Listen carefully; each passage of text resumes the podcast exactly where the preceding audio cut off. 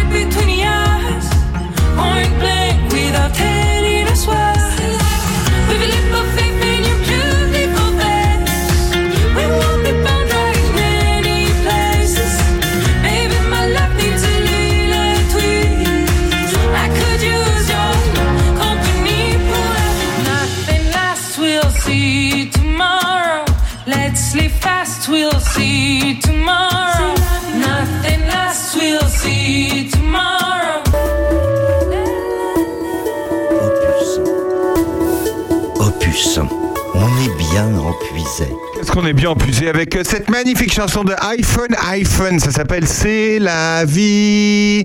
Elle connaissait pas, mais c'est normal. C'est une, c'est une nouveauté. Opus. Dis donc, euh, monsieur Aurélien, c'est la dernière fois, la première et la dernière fois que tu nous passes ce truc-là. On est d'accord Eh, euh, J'espère que c'est gratuit à la SACEM quand même. mais non, mais c'est des nouveaux titres qui viennent de sortir. Oui, alors si je dois faire la jeune et moderne, il y avait quand même un, un C'est la vie qui me plaisait beaucoup et les filles aussi, ça a dû leur plaire. C'était une chanson de, de qui euh, Le chanteur algérien? Ah bah, il y a, y a Khaled aussi. Ah ben voilà, c'est ça. Ah bah ça c'est sympa. Ah bah, bah, merci les filles. Il y a- ça, effectivement. Et alors ça, ça fait Ouais, bouger. j'aurais. Ah ça, oui. ça fait bouger pour le coup. Tout à fait. Ça fait bouger. Alors parce qu'on est avec Voilà. des sportives, on est avec Eloïna et Aurélie, voilà, qui font partie du club. Oh, C'est un club, hein. On appelle ça un club, hein. Oui. Hein? Oui. Bah, sauf nous, ça fait une section, puisqu'on dépend de l'US, de l'USCOP, section gym volontaire. Voilà, on va Mais expliquer on est un ce que c'est club. l'USCOP. L'USCOP, c'est en fait, ça regroupe à Charny-Auray-de-Puisé, bah, ça regroupe toutes les sections sportives. Hein, c'est ça, Eloïna Oui. Ça existe depuis quand, l'USCOP, d'ailleurs Euh, il me semble que c'est depuis 2002. Depuis 2002. Et vous, votre section euh, gym, euh, Volontaire gym rythmique 1989. Oh, et t'entends ça T'entends ça, Sandrine, 1989 C'est moi qui l'ai créé. Comment ça s'est passé, cette création? Ben, le fait, euh, j'étais chez moi, je ne veux pas dire que je m'ennuyais, mais j'ai toujours fait du sport. J'avais envie de bouger, donc je suis partie en formation pour avoir un diplôme pour pouvoir euh, donner des cours de gym. Et quand je suis revenue au mois de juin avec mon diplôme, j'ai dit il faut bien que j'en fasse quelque chose. Donc là, ce sont des gens de Grand Champ qui sont venus me chercher et qui m'ont dit nous, on n'a plus de cours à Grand Champ. Est-ce que vous voulez venir nous faire cours? Donc j'ai créé le club et je donnais des cours à Grand Champ. Et, Et puis- mais ça, c'est des cours de quoi Des exactement cours de gym. De gym? Oui. Alors c'est quoi un cours de gym pour ceux qui ne seraient jamais allés à un cours de gym? Et ben euh, là, Ah Aurélie, Aurélie qui est animatrice. Aurélie, raconte-nous. Ça se passe comment un cours de Un gym cours à de Charny gym, Ça peut être euh, différentes choses. On, là, on a des cours de gym 12, donc euh, du coup, on développe un petit peu le cours euh, sur de l'entretien du corps, certains muscles. Après, on a le renforcement musculaire, où là, justement, bah, on va venir renforcer et brûler un petit peu de calories. Ouais. On a aussi la danse tonique. Et là, bah, on apprend des chorés, donc on fait travailler et la tête et le corps. Et la tête et le corps. Parce que c'est bien de, de faire travailler les deux, et la tête et le corps. Et oui, parce que ça, c'est pas toujours facile. Ah bon? Eh non. ah, ça, y a- ça va pas ensemble des fois? Bah, il y a des fois où chez certains et beaucoup aussi ont du mal à faire euh, la coordination. Hein. C'est vrai? Bah oui, hein, les Le bras avec les pieds, euh, des fois ça va pas bien. Ouais, mais c'est pas un cours de chorégraphie non plus. Le dan- la danse tonique, euh, si, on a des chorés, on les étudie et puis euh, arrivé à la fin, et ben on arrive à un. Ah, d'accord. En fait, même les cours de gym, il y a des chorégraphies? Oui. Ah ouais Mais genre, c'est 1, 2, 3, 1, 1. C'est, non, ça quoi va jusqu'à 8 en principe. D'accord. Bon, déjà, il faut savoir compter jusqu'à 8. Déjà. Et puis après, on est parti. D'accord. Voilà. Et ça se, alors, c'est- ça se passe quand, par exemple, dans la semaine? Et ben donc on a les cours de gym douce euh, qui se passent le mercredi soir de Ouais. 17h à 18h. Ouais. Le mercredi après à 19h jusqu'à 20h, on a le cours de renforcement musculaire. Ouais. Après, on recommence le jeudi parce qu'on n'en a pas assez. Donc là, on attaque avec la danse tonique à 18h30 jusqu'à 19h30. Ouais. Et après, 19h30, 20h30, on se remet un petit coup de renforcement musculaire pour bien échauffer. Donc, c'est presque tous les jours, en fait. euh, Voilà, c'est ça. c'est Et presque on en tous a aussi à Saint-Martin-sur-Ouane. Il y a aussi à Saint-Martin? Le mercredi de 18h15 à 19h15. Ah ouais. Et alors, c'est ouvert à tous? Tout à fait. bah, bah, bien sûr, attends, Eloïna, je sais pas. non, mais je veux dire, il y a, il y a quand même des, des horaires euh, peut-être euh, spécialisés pour telle ou telle partie de la population, non? Oui. Alors, par exemple, la, gym douce, déjà c'est l'après-midi. Ouais. C'est plus euh, pour des personnes qui ne travaillent pas. Euh, ça fait un peu, un peu retraité. Parce que les, Et- les retraités ils travaillent pas. Ben, ils sont, pourtant, ils sont très occupés, les retraités. hein. Ça, c'est sûr, on peut pas dire. Et puis après, ben, le soir, euh, c'est plus pour euh, des, des plus jeunes. Mais nous avons également des retraités le soir. C'est pas parce qu'ils sont retraités qu'ils sont obligés de venir l'après-midi. Ils peuvent également venir le soir. D'accord. On vient essayer tous les cours Tous les et on choisit celui qui, qui va le mieux. Et il y a beaucoup de. Vous avez beaucoup de. li- On dit des licenciés ou on dit Oui, quoi des licenciés. Des licenciés. Il y en a beaucoup Eh ben, en ce moment, on atteint les 95. 95 Oui. Ah ouais Avant le Covid, on était 110. Ah oui, il y a quand même 95 personnes qui font du sport euh, Oui, chaque semaine. Parce qu'on a également la baby gym, Ah. des enfants de 3-6 ans. Et pareil, c'est toi Aurélie qui fait les, Non, les non. cours de baby gym Pas du tout. Non, non. Parce que c'est-. Eh ben alors, alors, on va citer. On a autres. quatre profs. Ah, quatre profs. Bah, bah, on, on va leur rendre hommage, on va leur faire un coucou. Donc il y a Aurélie, Voilà. voilà. Après On a Thibaut Thibaut, et Emmanuel. Emmanuel. Emmanuel Et puis Janelle, je crois qu'elle et. Janelle. Parce D'accord. que elle, elle fait l'école multisport. École multi. eh, Ah oui, donc en lien avec euh, bah, les écoles alors. Non Pas du Non, tout. Non, c'est le, le mardi soir après l'école. Ah, c'est après l'école. Ah, De- c'est sympa. Et c'est ouvert à tout, à tout. Aux enfants de 6, 11 ans. 6, avant- 11 ans. D'accord. Avant de rentrer, quand ils rentrent, tout le- c'est le primaire, le Ouais. créneau du primaire. Ouais. Et là, euh, bah, ça porte euh, bien son nom.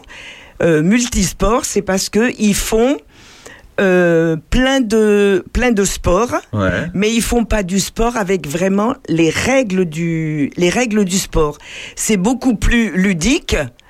Et euh, ben, ils apprennent déjà parce que un enfant qui arrive dans un dans un club, euh, c'est pas forcément lancer un ballon, dribbler. Ouais. Alors eux, ils le font, mais euh, beaucoup plus euh, ludique euh, parce que on peut aussi leur faire faire du basket avec un ballon de rugby. Bah Donc oui, là, ils vont faire, pas bah oui. ils vont pas dribbler, ils sont obligés de faire des passes. Ouais.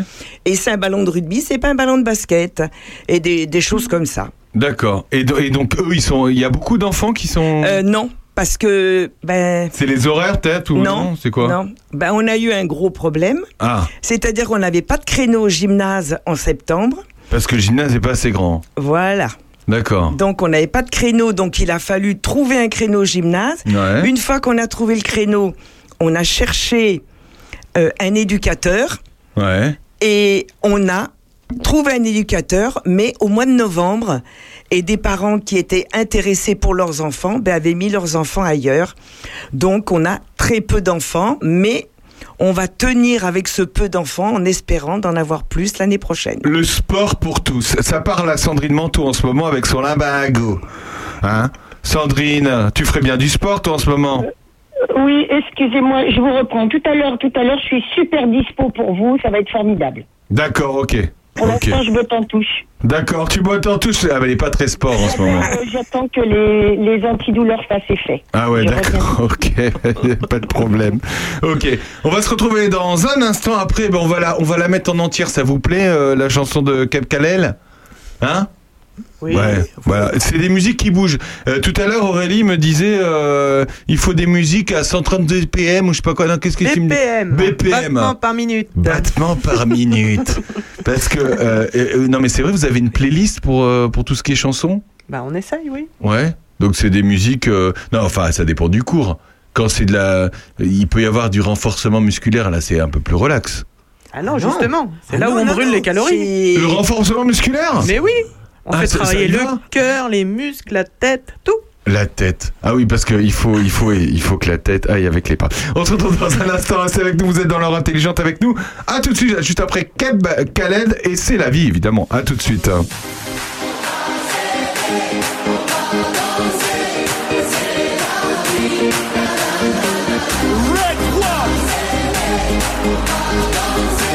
Oui, c'est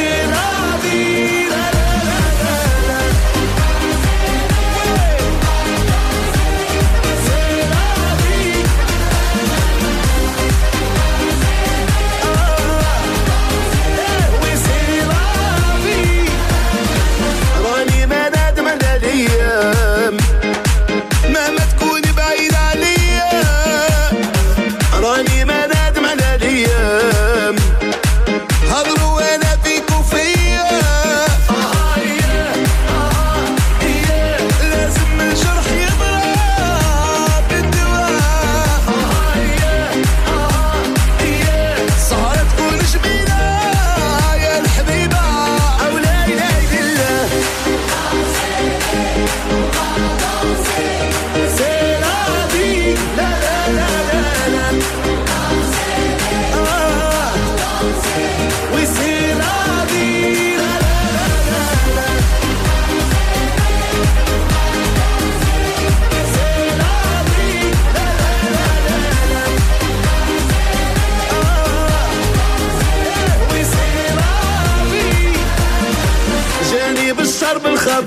good.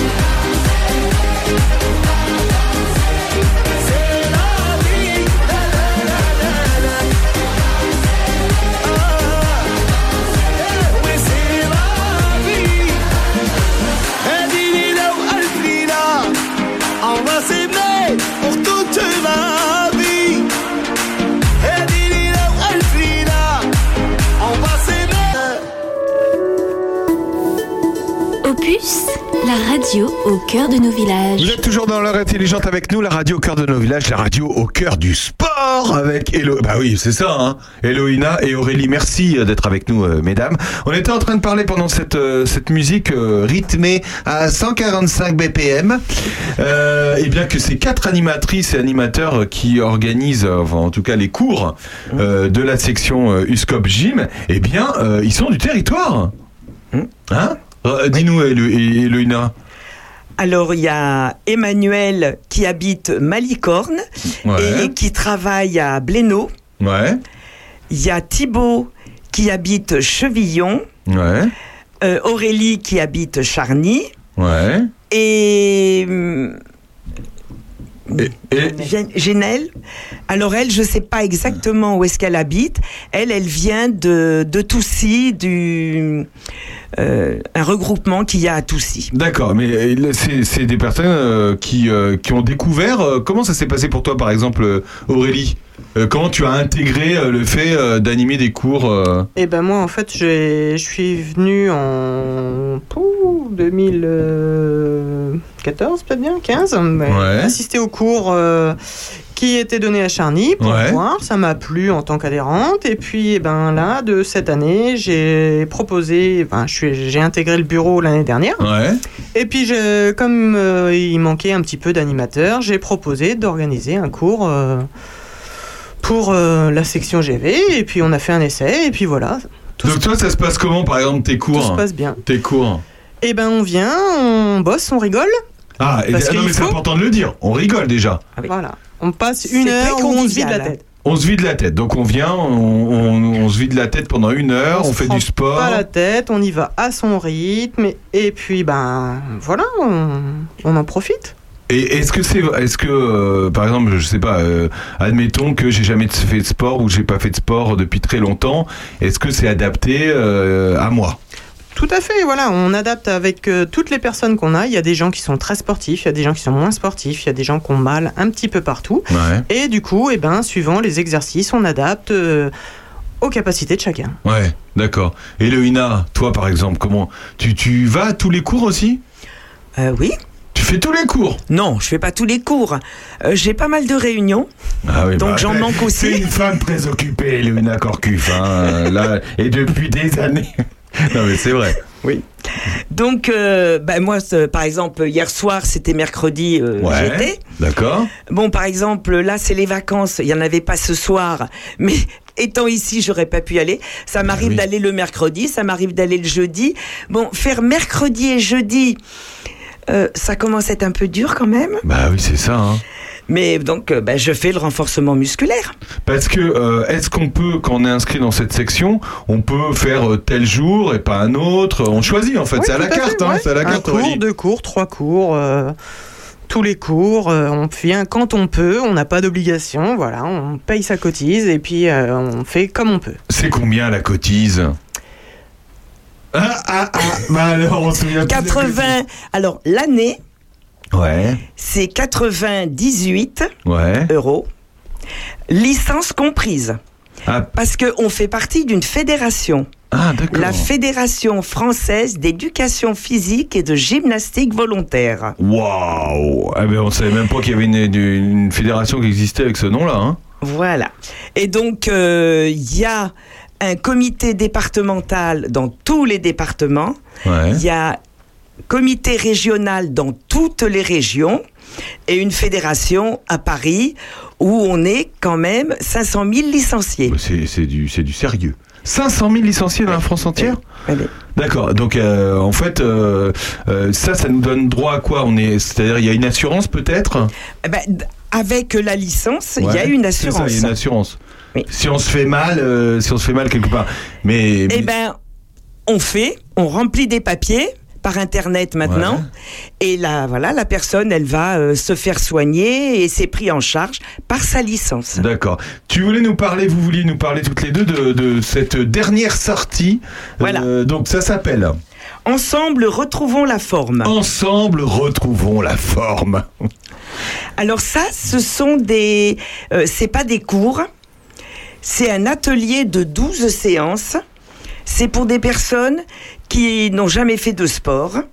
Et là, dans ces ateliers, il y a de l'équilibre, de la mémoire. Euh, c'est fait aussi pour euh, pouvoir euh, rester chez soi le plus longtemps possible. Ça sert chez soi euh, parce que vous avez des personnes qui ont peur, euh, qui ont peur du sol, c'est-à-dire qu'ils ne veulent pas descendre au sol. Mais le jour où elles tombent, même si elles ont peur, elles y vont quand même. Ah bon? Y a pas ça, ça, ça- Même si elles ont peur, vous les poussez, quoi. Hein C'est ça Et ces personnes, euh, quand ça leur arrive chez elles, Ouais. elles peuvent rester très longtemps par terre Bah oui, c'est ça. parce qu'elles ne savent pas se relever. Non, mais là, on rigole, mais c'est pas drôle, en fait. Non, pas Donc, drôle en fait, c'est- pour prévenir Oui. euh, un risque de chute, par C'est pour exemple. prévenir un risque de chute, oui. On fait travailler aussi la, la mémoire. On fait travailler ben, les personnes, on les fait enjamber des. Bon, c'est pas très haut, enjamber des choses pour pouvoir. Ben, c'est pareil. euh, monter un escalier. Ouais. Donc euh, pour pouvoir euh, le geste de l'escalier, Euh, on les fait marcher sur des des zones instables Ouais. et pour aussi ben, quelquefois quand on marche dans dans le sable sur l'herbe ben c'est Bah, on n'est pas quand même instable. au niveau, on n'est pas au niveau kinésithérapie, rééducation non plus, hein, Non. c'est ça, hein? Non, non, non, non. euh, C'est pareil, c'est dans la convivialité, Voilà. dans la bonne humeur. Et en principe, ce sont des. C'est un atelier où il y a une quinzaine de personnes, pas plus. ah, D'accord. Et ça, euh, donc, il y a ces 12 séances. Et les personnes, ben, c'est pour reprendre confiance, euh, reprendre confiance. Et si par la suite, ils veulent euh, rentrer dans un cours de, de gym, ils peuvent après venir s'inscrire euh, au cours de gym quand ils ont un peu plus d'assurance. Donc là, c'est un peu pour tester. 12 séances, c'est pour tester. Ces 12 séances, c'est... C'est 12 séances. C'est un programme de 12 séances. C'est un programme de 12 D'accord. séances. Et ça, donc ça va se passer dans la salle polyvalente de Charny. Donc de, De, de, de 16 à 17 heures. Ouais. Quel jour? Le mercredi, donc c'est juste avant le cours de, de gym douce qu'il Qui y a. à 17h, ouais. C'est Thibaut qui fait ce, qui fait ce cours parce qu'il a le diplôme pour pouvoir euh, faire ce cours. Et donc, toute personne qui veulent s'inscrire, parce que là, il faut s'inscrire, parce que il faut commencer, il faut faire les 12 séances. Il faut commencer à la première séance. Bon, si on rate la première, c'est pas une Ouais. catastrophe, mais essayez de faire les, les 12 séances. Donc, on s'inscrit avec mon numéro de téléphone. Allez, donne-nous ton numéro de téléphone, Eloïna. Alors c'est le 06 79 70 65 Et le numéro complémentaire 42. 42, merci Voilà. Eloïna. Voilà. Et ce cours risque de commencer. Déjà, il y a 11 personnes d'inscrites. Ah oui. Il risque de commencer en mars. On va laisser passer toutes les vacances Ouais. parce que c'est des personnes qui gardent bien souvent leurs petits-enfants. Et nous, on est près de la région parisienne et il y en a qui risquent de partir à Paris ou de recevoir leurs, leurs euh, petits-enfants à la fin du mois. Donc, on commencera au mois de mars. D'accord, eh ben c'est très bien. Vous avez bien noté. On redonnera tout à l'heure euh, le numéro Eloïna. On parle de sport, mais on parle aussi de cinéma. On se retrouve dans un instant. Vous aimez le cinéma, toutes les deux? Oui. On se retrouve dans un instant avec Alexandre Messina, le réalisateur du film dont euh, Michel, euh, comment il s'appelle Euh, Pardon, Euh, dont Michel Crémadès joue dedans. Sandrine, on se retrouve dans un instant? Ça marche, j'avais plein de trucs à te dire, mais attends, tout à l'heure, t'as mis C'est la vie. T'aurais pu mettre une vingtaine de chansons qui, des années euh, 50 aux années euh, bah, bah, 2012, hein, Khaled, s'appelle C'est la vie. Alors, euh, moi, je donne rendez-vous euh, la semaine prochaine et je vais vous faire un, un super truc là-dessus. Parce que, Ah, alors, ça, on ça. On se retrouve dans un instant, mesdames. Hein Vous aimez les frangines? Vous pourriez être des frangines, toutes les deux Ouais, ou pas. à tout de suite. On aura des projets de géants. On verra enfin s'aimer les gens. On ira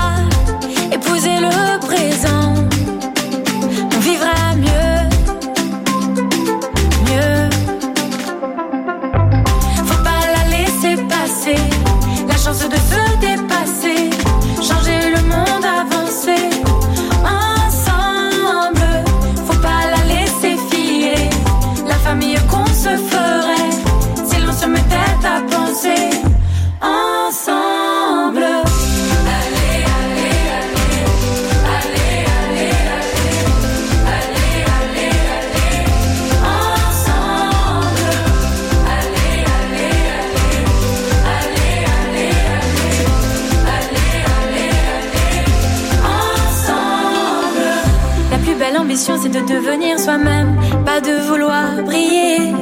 On voit partout des gens célèbres, on ne les voit pas pleurer. Vous qui nous voyez, on vous promet d'être vrai. On aura l'ivresse d'être vivant. On verra la vieillesse autrement.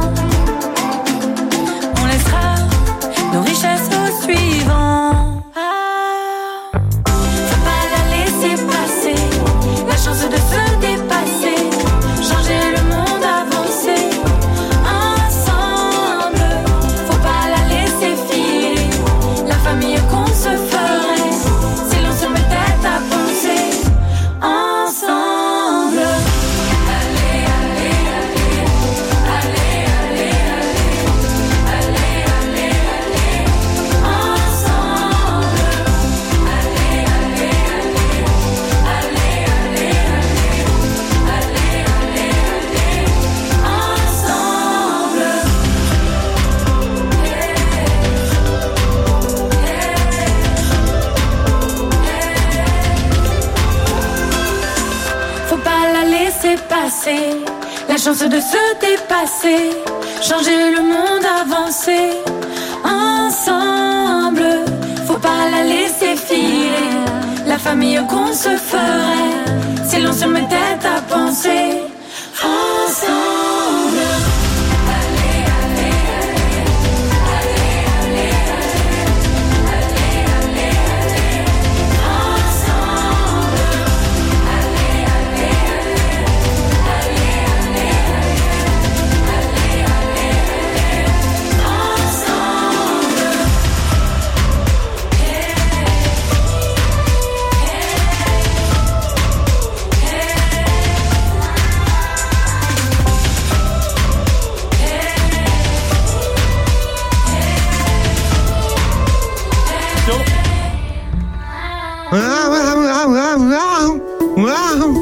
Opus, la radio au cœur de nos La villages. radio au cœur de nos villages avec les frangines. Tu connaissais les frangines, Louina? Oui.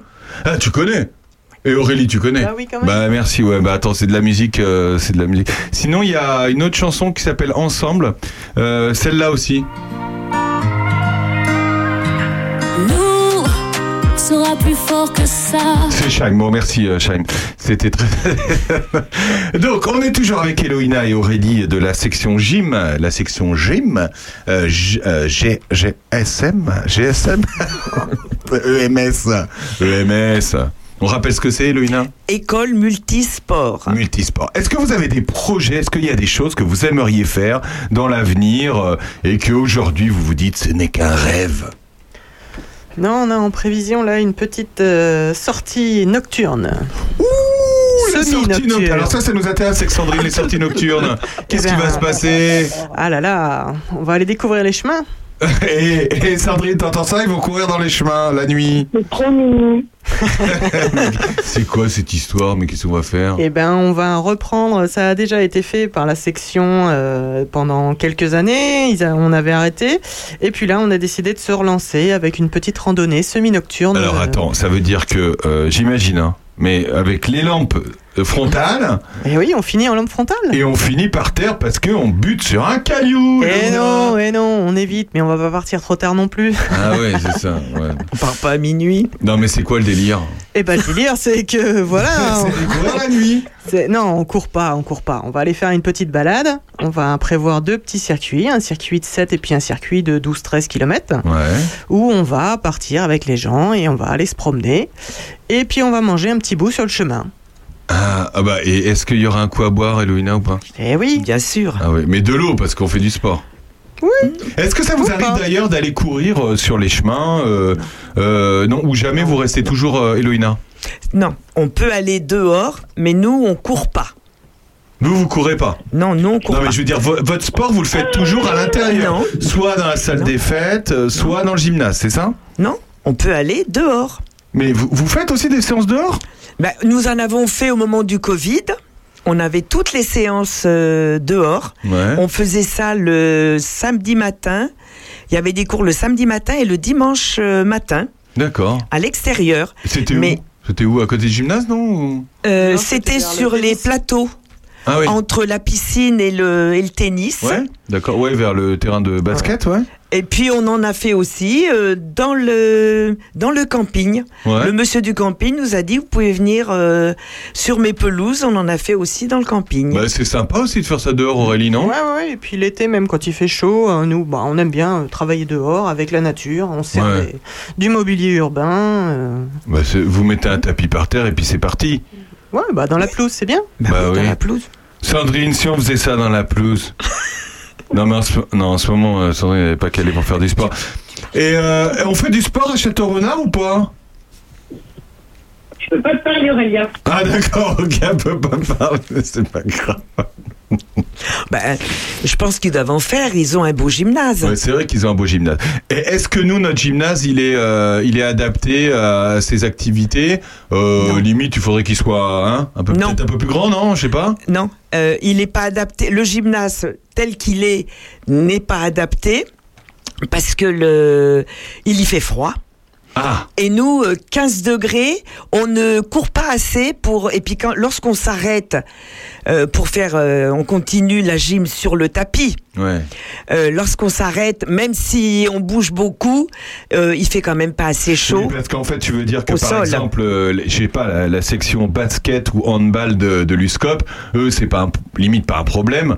Non, parce qu'ils courent. Ils courent, donc c'est bon. Mais ça. vous, il faut qu'il y ait une température quand même assez correcte. euh, Un peu plus de 15 degrés. donc en ce moment, c'est pas possible. Non. Alors, quand on n'a pas la salle polyvalente, quand elle est prise, Ouais. on a un créneau au gymnase. Donc on va au gymnase, mais on va dans le dojo. Oui. Alors, Le dojo, de la- c'est où se passent les cours de, enfin, De la, la judo. section judo, ouais. Et euh, la danse tonique sur le tatami, Ah bah c'est pas l'idéal. Bah oui. Et puis c'est petit. On peut pas enlever les tapis euh, au dojo? Ah non. C'est pas possible. Ah non, On peut pas attends, faut pousser. les enlever, il faut les remettre. C'est une question. hein. D'accord. Donc en fait, c'est pas possible. Bah, c'est pas possible. Parce que le chauffage, il est que d'un côté du gymnase, c'est ça? Non, non, il y en a des deux côtés. Mais le dojo a quand même euh, un gymnase rien que pour le dojo, Voilà, donc on ça. peut le mettre en route. Mais aussi, euh, c'est pas grand le dojo. Oui. Et on a du mal à tenir D'accord. parce que on est quand même euh, beaucoup un cours. on a besoin de place. Ouais, parce que en finale, euh, quand vous êtes euh, quand vous êtes une trentaine, euh, il faut de la place. C'est ce que j'allais dire, Aurélie. C'est ça, bah oui, il faut un certain nombre de places autour de soi parce qu'on fait quand même des mouvements euh, sur les côtés, devant, euh, on lève les bras, si on si on la fout une tronche, claque au voisin, casse la tronche au voisin, ça le fait pas quoi. là il faut de la place. La, la- la salle polyvalente de Charny euh, est adaptée pour le coup, euh, et encore, ça dépend combien vous êtes. C'est bon. Si, si, C'est bon, tient, ça ouais. va Ouais, bon. ouais. Et le matériel, vous le stockez où? Vous le stockez dans cette salle? Oui. D'accord. Oui, on a beaucoup de matériel. Donc si on avait un gymnase un peu plus grand, euh, ce serait pas mal. Serait Oui, pas du luxe. c'est-à-dire on n'a pas besoin, pas du luxe, comme a dit Aurélie.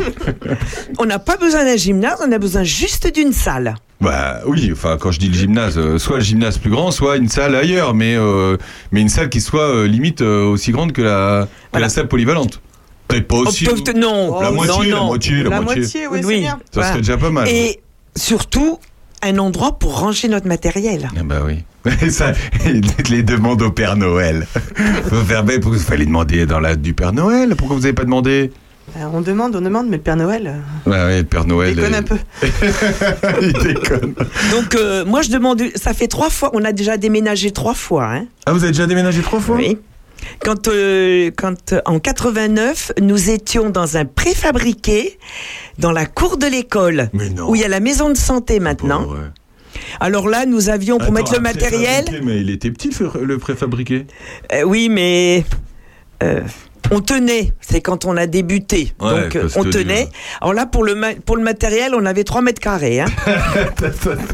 Eh, comme quoi, ça s'est quand même, ça, ça s'est quand même arrangé. voilà. Ça, Après, nous sommes partis dans la salle des banquets. Ouais. Alors là, le rideau n'était pas fermé, nous avions toute la salle, mais nous avions des tables tout autour. C'était quand même pas l'idéal. Et là, on avait une pièce un peu plus grande pour ranger le matériel. Ouais. Et lorsque nous avons amené, lorsqu'ils ont mis la cantine, on nous a enlevés et c'est là que nous sommes partis dans la salle polyvalente. Mais à ce moment-là, nous n'avions pas de local à matériel. Donc, on nous avait mis euh, une baraque de chantier oui, d'accord, ouais. derrière la salle polyvalente. Ouais. Donc, il fallait aller chercher le matériel et aller le ranger. Ah ouais, d'accord. Donc euh, l'hiver, euh, c'était d'impratique. Nous avions notre appareil de musique dans la chaufferie au sous-sol. Oh là là. Et voilà. Et on a tout accepté. Alors je pense maintenant qu'on pourrait nous faire une jolie petite salle pour nous. Écoutez-les, si vous, si vous, vous nous entendez et que vous avez envie d'aider. Non, non, mais c'est vrai. bah, vous avez été, pour le coup, vous avez été assez souple depuis plusieurs années. Hein. C'est- On Bah peut oui. dire ça comme ça. hein. Depuis Sans faire 89. de, sans faire de jeu de mots. Travail Oh, tout en souplesse. Tout en souplesse. on, nous- on se retrouve dans un instant après une musique qui bouge. C'est Martin Solveig. Ça vous va? Impeccable. Voilà. Attention, on lève les bras. 1, 2, 3, 4. Oh, tout de suite.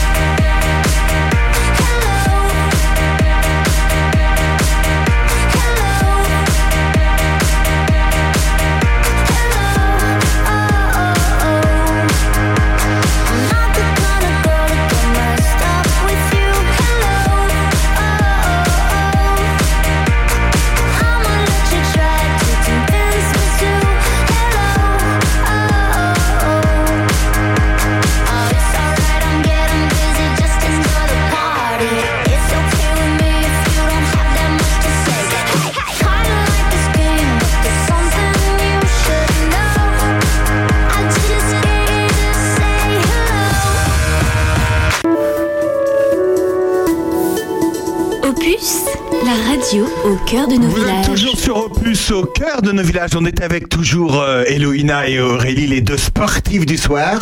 Ça va, mesdames? Très bien. Bon, et quand vous avez euh, fini de faire du sport, vous allez aller au cinéma. Hein? Tout à fait. Eh ben, ça tombe bien parce qu'on est, allé, on est avec Alexandre Messina et Michel Crémadès. Bonjour, messieurs. Bonjour. Bonjour, merci beaucoup d'être avec nous, euh, de nous de nous donner quelques temps parce que vous êtes vous, vous êtes en vous, vous êtes très occupés en ce moment tous les deux, hein? Ben oui. oui, oui, c'est vrai. Et en plus, et en plus, je vais vous dire, on sort d'une pièce qui parle de la fin de vie, une pièce formidable au théâtre Clavel. Alors, euh, il va falloir qu'on s'en remette, voilà. C'est- et, bah, bah, dites-nous, c'est quoi cette pièce Au passage, on va faire. on- C'était comment Euh, euh, c'est- formidable, une pièce qui s'appelle Ceux qui restent, qui vont passer euh, sur euh, sur Avignon euh, pour le festival. Euh, un très beau sujet qui, je crois, est un peu d'actualité. le- La fin de vie, et c'est traité avec avec de, de l'humour, du sourire et un peu de gravité quand même. D'accord, ok. Quittez pas. Actrice de Je t'aime, filme-moi, Karine Ah, d'accord, ok, d'accord, d'accord.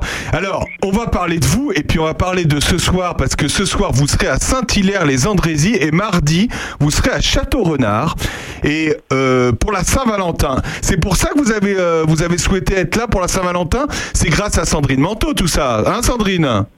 Alors en fait, je raconte la petite histoire euh, que et Michel pourrait raconter. C'est qu'ils sont venus il y a quelques mois à Châteaurnard au Vox. Euh, la soirée était formidable et donc euh, il y a eu cette, is- cette idée de réitérer euh, l'aventure en l'enrichissant encore d'un concert. Et Alexandre, tu peux raconter ce que c'est que cette histoire de concert?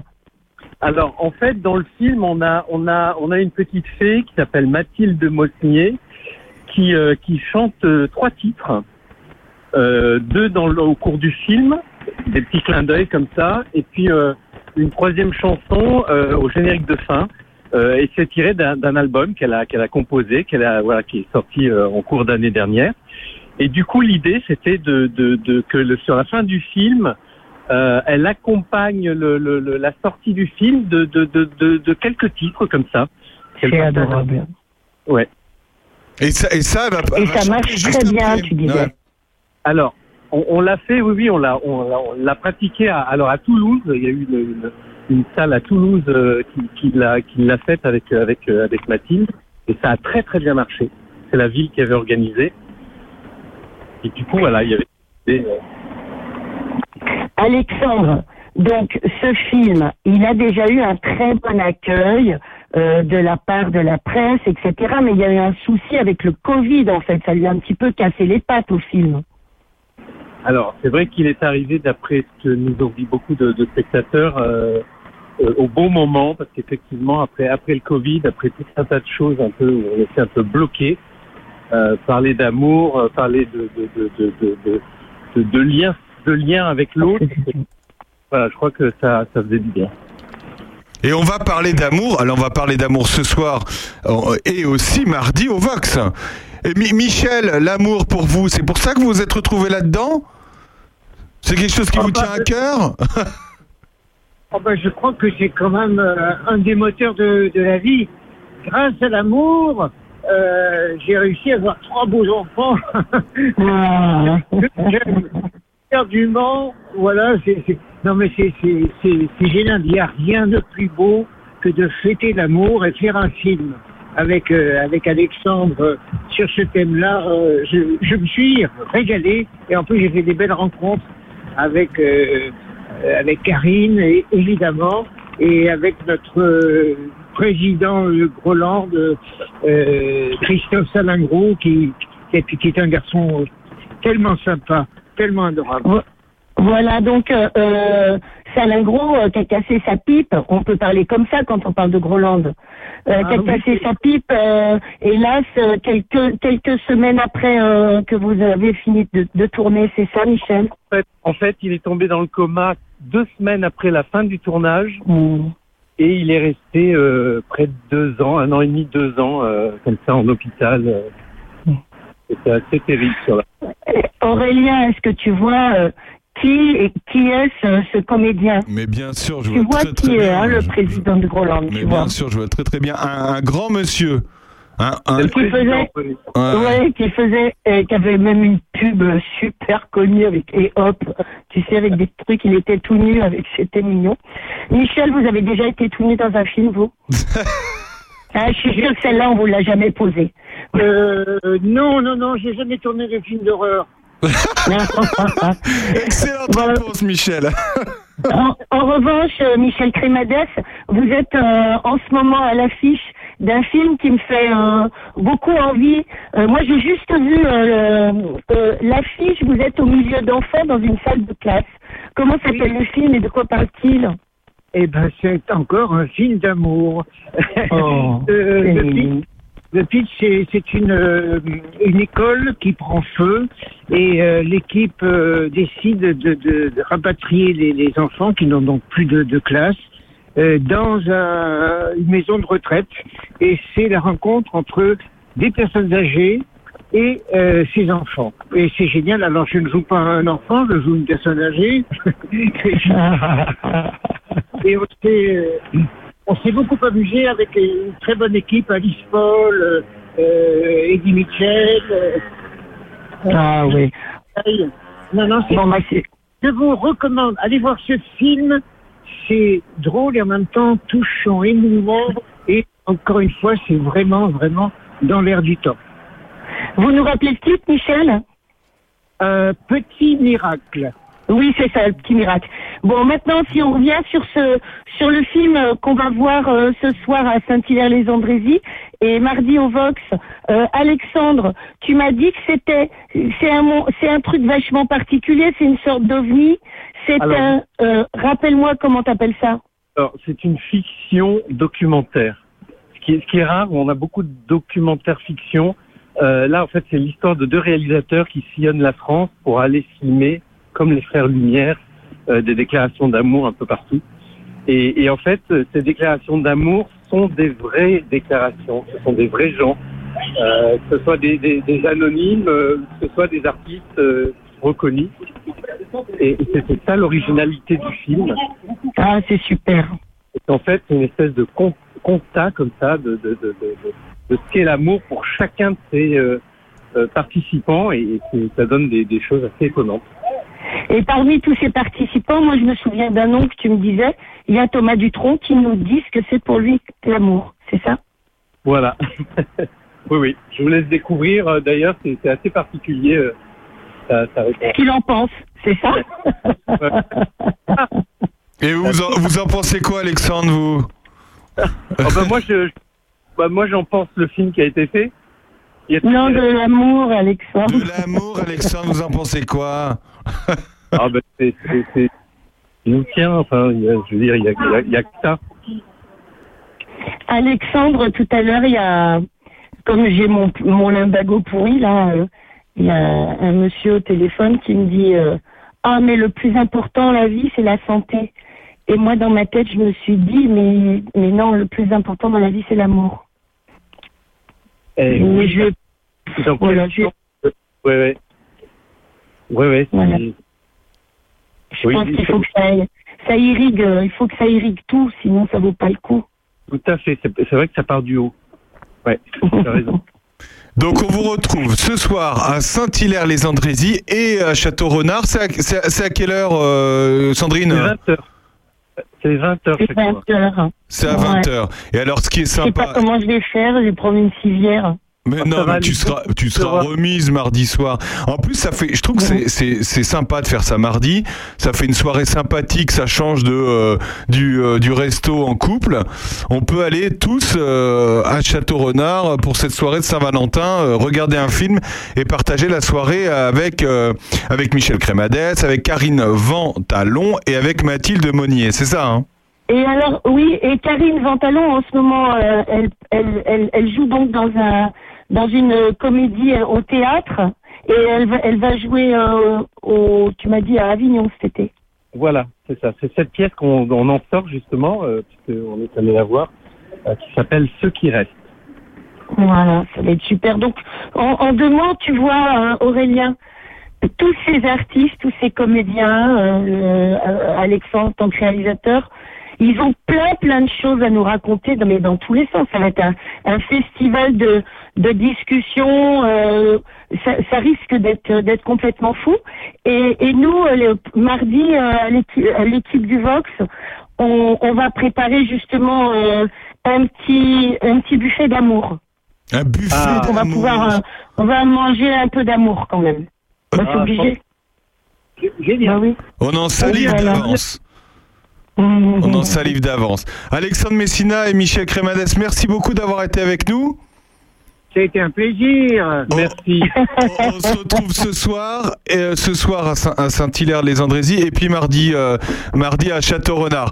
Merci messieurs. Et je vais vous passer une belle chanson d'amour que Alain Souchon a chantée. Ça s'appelle L'amour à la machine, évidemment. Ah bah oui, elle est un peu triste. Hein. Gros bisous. Salut. À bientôt messieurs. Merci beaucoup. Merci. À tout de suite. Allez filles, hein. à tout de suite. On reste avec nous. À tout de suite après Alain Souchon. Passez notre amour à la machine. Faites-le bouillir. Pour voir si les couleurs d'origine peuvent revenir. Est-ce qu'on peut avoir à l'eau de Javel? Des sentiments? La blancheur qu'on croyait éternelle avant pour retrouver le rose initial de ta joue devenue pâle, le bleu de nos baisers du début, tant d'azur perdu. Passez notre amour à la machine, faites-le bouillir pour voir si les couleurs d'origine peuvent revenir. Est-ce qu'on peut avoir à l'eau de Javel des sentiments, la blancheur qu'on croyait éternelle avant? L'amour, c'est bleu difficile. Les caresses rouges, fragiles. Le soleil de la ville les tabasse. Et alors, elle passe. Allez, à la machine.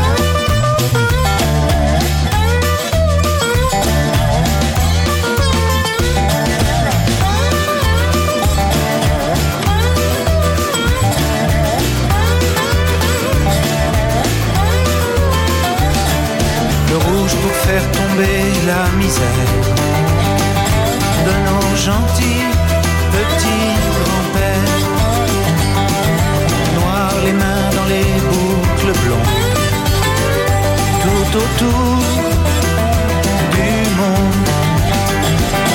Passez notre amour à la machine, faites-le bouillir pour voir si les couleurs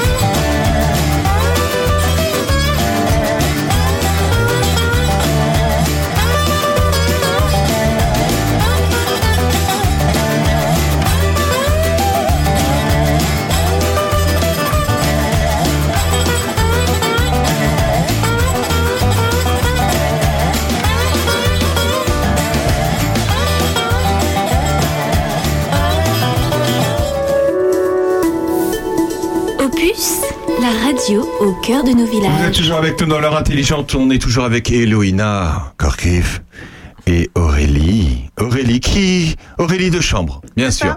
Alors, vous voulez nous parler avant de, de nous quitter euh, parce que ça fait déjà une heure qu'on est ensemble, hein, ça, on se rend pas compte, hein, mais ça va vite. euh, de la de la randonnée nocturne. Ça se passe quand? Alors, ça va se passer le samedi 10 juin. Ouais. On se retrouvera tous sur le parking de chez Géo Trouve Tout Ah bah oui, très pour bien. le départ. Donc on aura un départ à 19h pour faire la grande boucle et un départ à 20h pour faire la petite boucle. Alors, la petite, la grande, ça fait combien de kilomètres tout ça?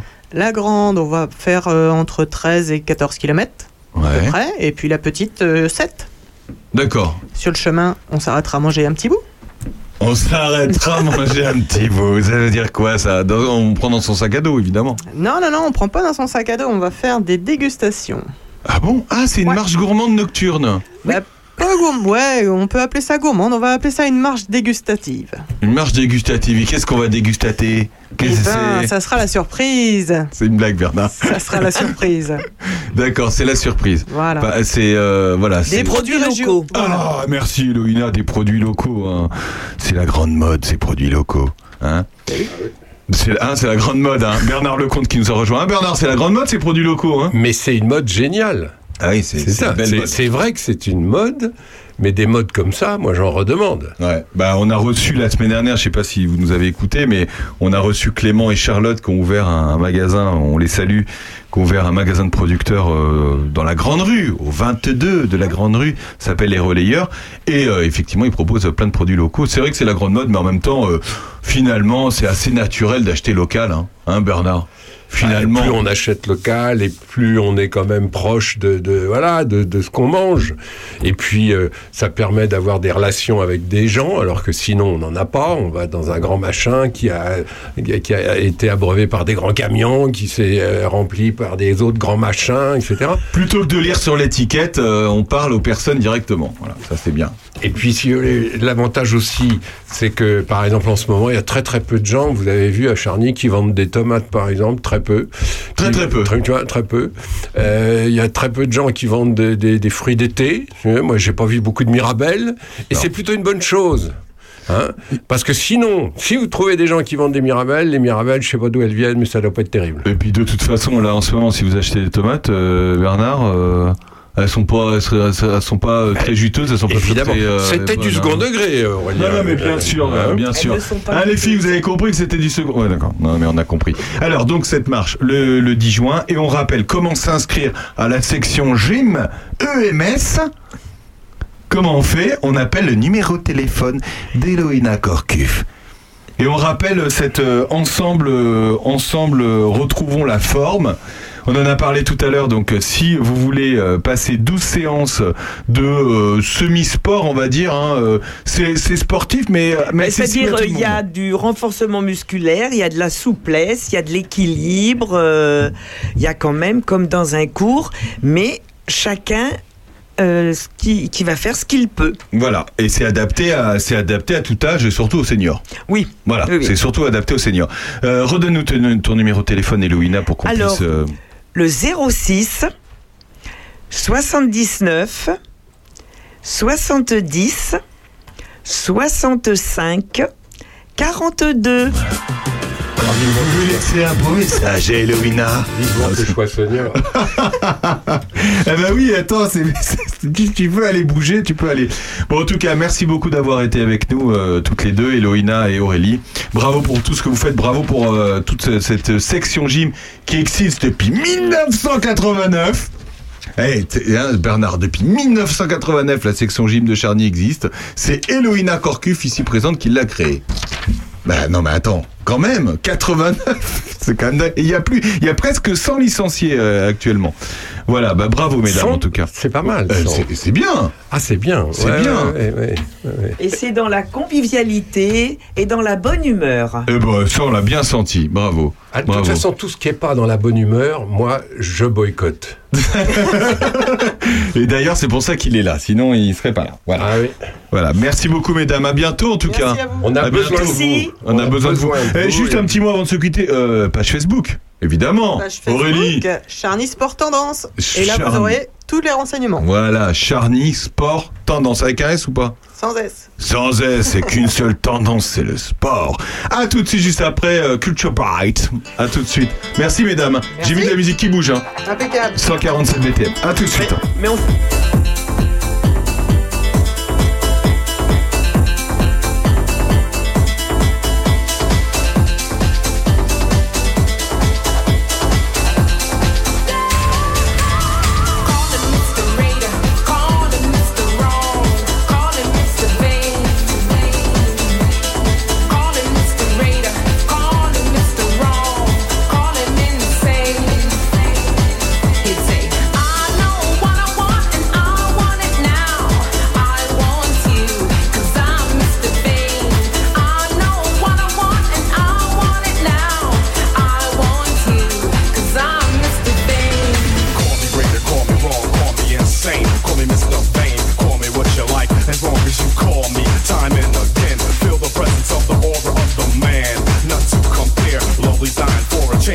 touch your hand or a moment to share. Can't deny the urge that makes them want to lose themselves to the debonair. One hold me back. The simple fact is that I'm all that, and I'm always there. One sexy can't perplex me. Now you know who's who.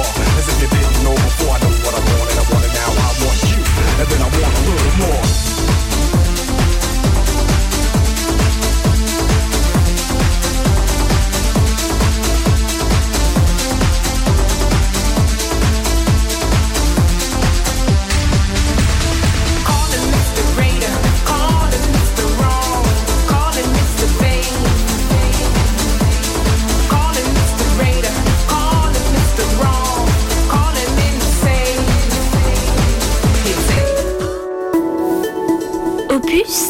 Radio au cœur de nos Vous villages. êtes toujours dans l'heure intelligente avec nous sur Opus, la radio de nos villages. Il fait froid en ce moment, on se caille et pourtant il y a des, il y a des hein, Bernard, on se- je, je l'ai dit à Bernard tout à l'heure, Bernard euh, Lecomte qui est avec nous dans ce studio, il y a des gens comme Olivier Toineau qui, euh, bah, qui, euh, ça leur fait pas peur le froid. Bonjour Olivier. Bonjour Aurélien. Bon, alors, ce froid, ça, ça, ça, ça ne vous fait pas peur, euh, vous, euh, les iconés givrés? Ben, pas du tout, et là c'est vraiment un temps de saison avec les, les moins 7 qu'on annonce euh, pour demain ou, ou les, les, les jours précédents. Là. Donc c'est, on voit un petit peu de la glace un peu partout, donc euh, ça nous ravit beaucoup euh, et ça nous donne envie de- d'aller nager. Non mais, alors, non mais euh, qu- quand on dit ça ça, ça, ça paraît quand même dingue déjà de se dire on va aller nager dans de l'eau euh, extrêmement froide, même glacée. Comment c'est venu cette idée euh, C'est c'est venu d'où et depuis quand? Eh bien, écoutez, de, de mon côté, euh, ça date de pas très longtemps. Euh, c'est un défi que m'a lancé euh, Arnaud Chassery, euh, qui est le fondateur du club des, des iconés givrés. Et il m'a téléphoné un, un après-midi en me disant, ben, Olivier, j'ai un défi pour toi. Euh, la semaine prochaine, enfin dans une semaine et demie, il y a les championnats de France à, à. Donc, euh, est-ce que ça te dit de, de venir avec nous? Donc euh, bah, j'ai dit oui et j'ai eu une semaine et demie pour m'entraîner en eau froide dans le Colon et, et me voilà embarqué avec une équipe super sympa euh, Givré où on a passé vraiment un, un très très bon moment au championnat de France à Megève. Ça veut dire que vous aviez jamais fait ça, vous aviez jamais nagé dans de l'eau froide? Euh, une fois, euh, quand euh, Arnaud Chassery l'organise à, à Noël, la, euh, au, comment, au jour de l'an, c'est-à-dire une, une baignade avec euh, tout- toutes les personnes qui, aiment nager en eau froide. Donc, euh, en- dans le bief du Tolon, euh, c'est dans un, ancien- moulin à, à Chambre, à côté de Joigny. Donc euh, voilà, donc euh, c'est cette année ça a eu lieu euh, comment le comment à Noël, le, le jour de Noël, et on est à peu près euh, une trentaine de nageurs à, à venir barboter et nager un petit peu dans, en eau froide.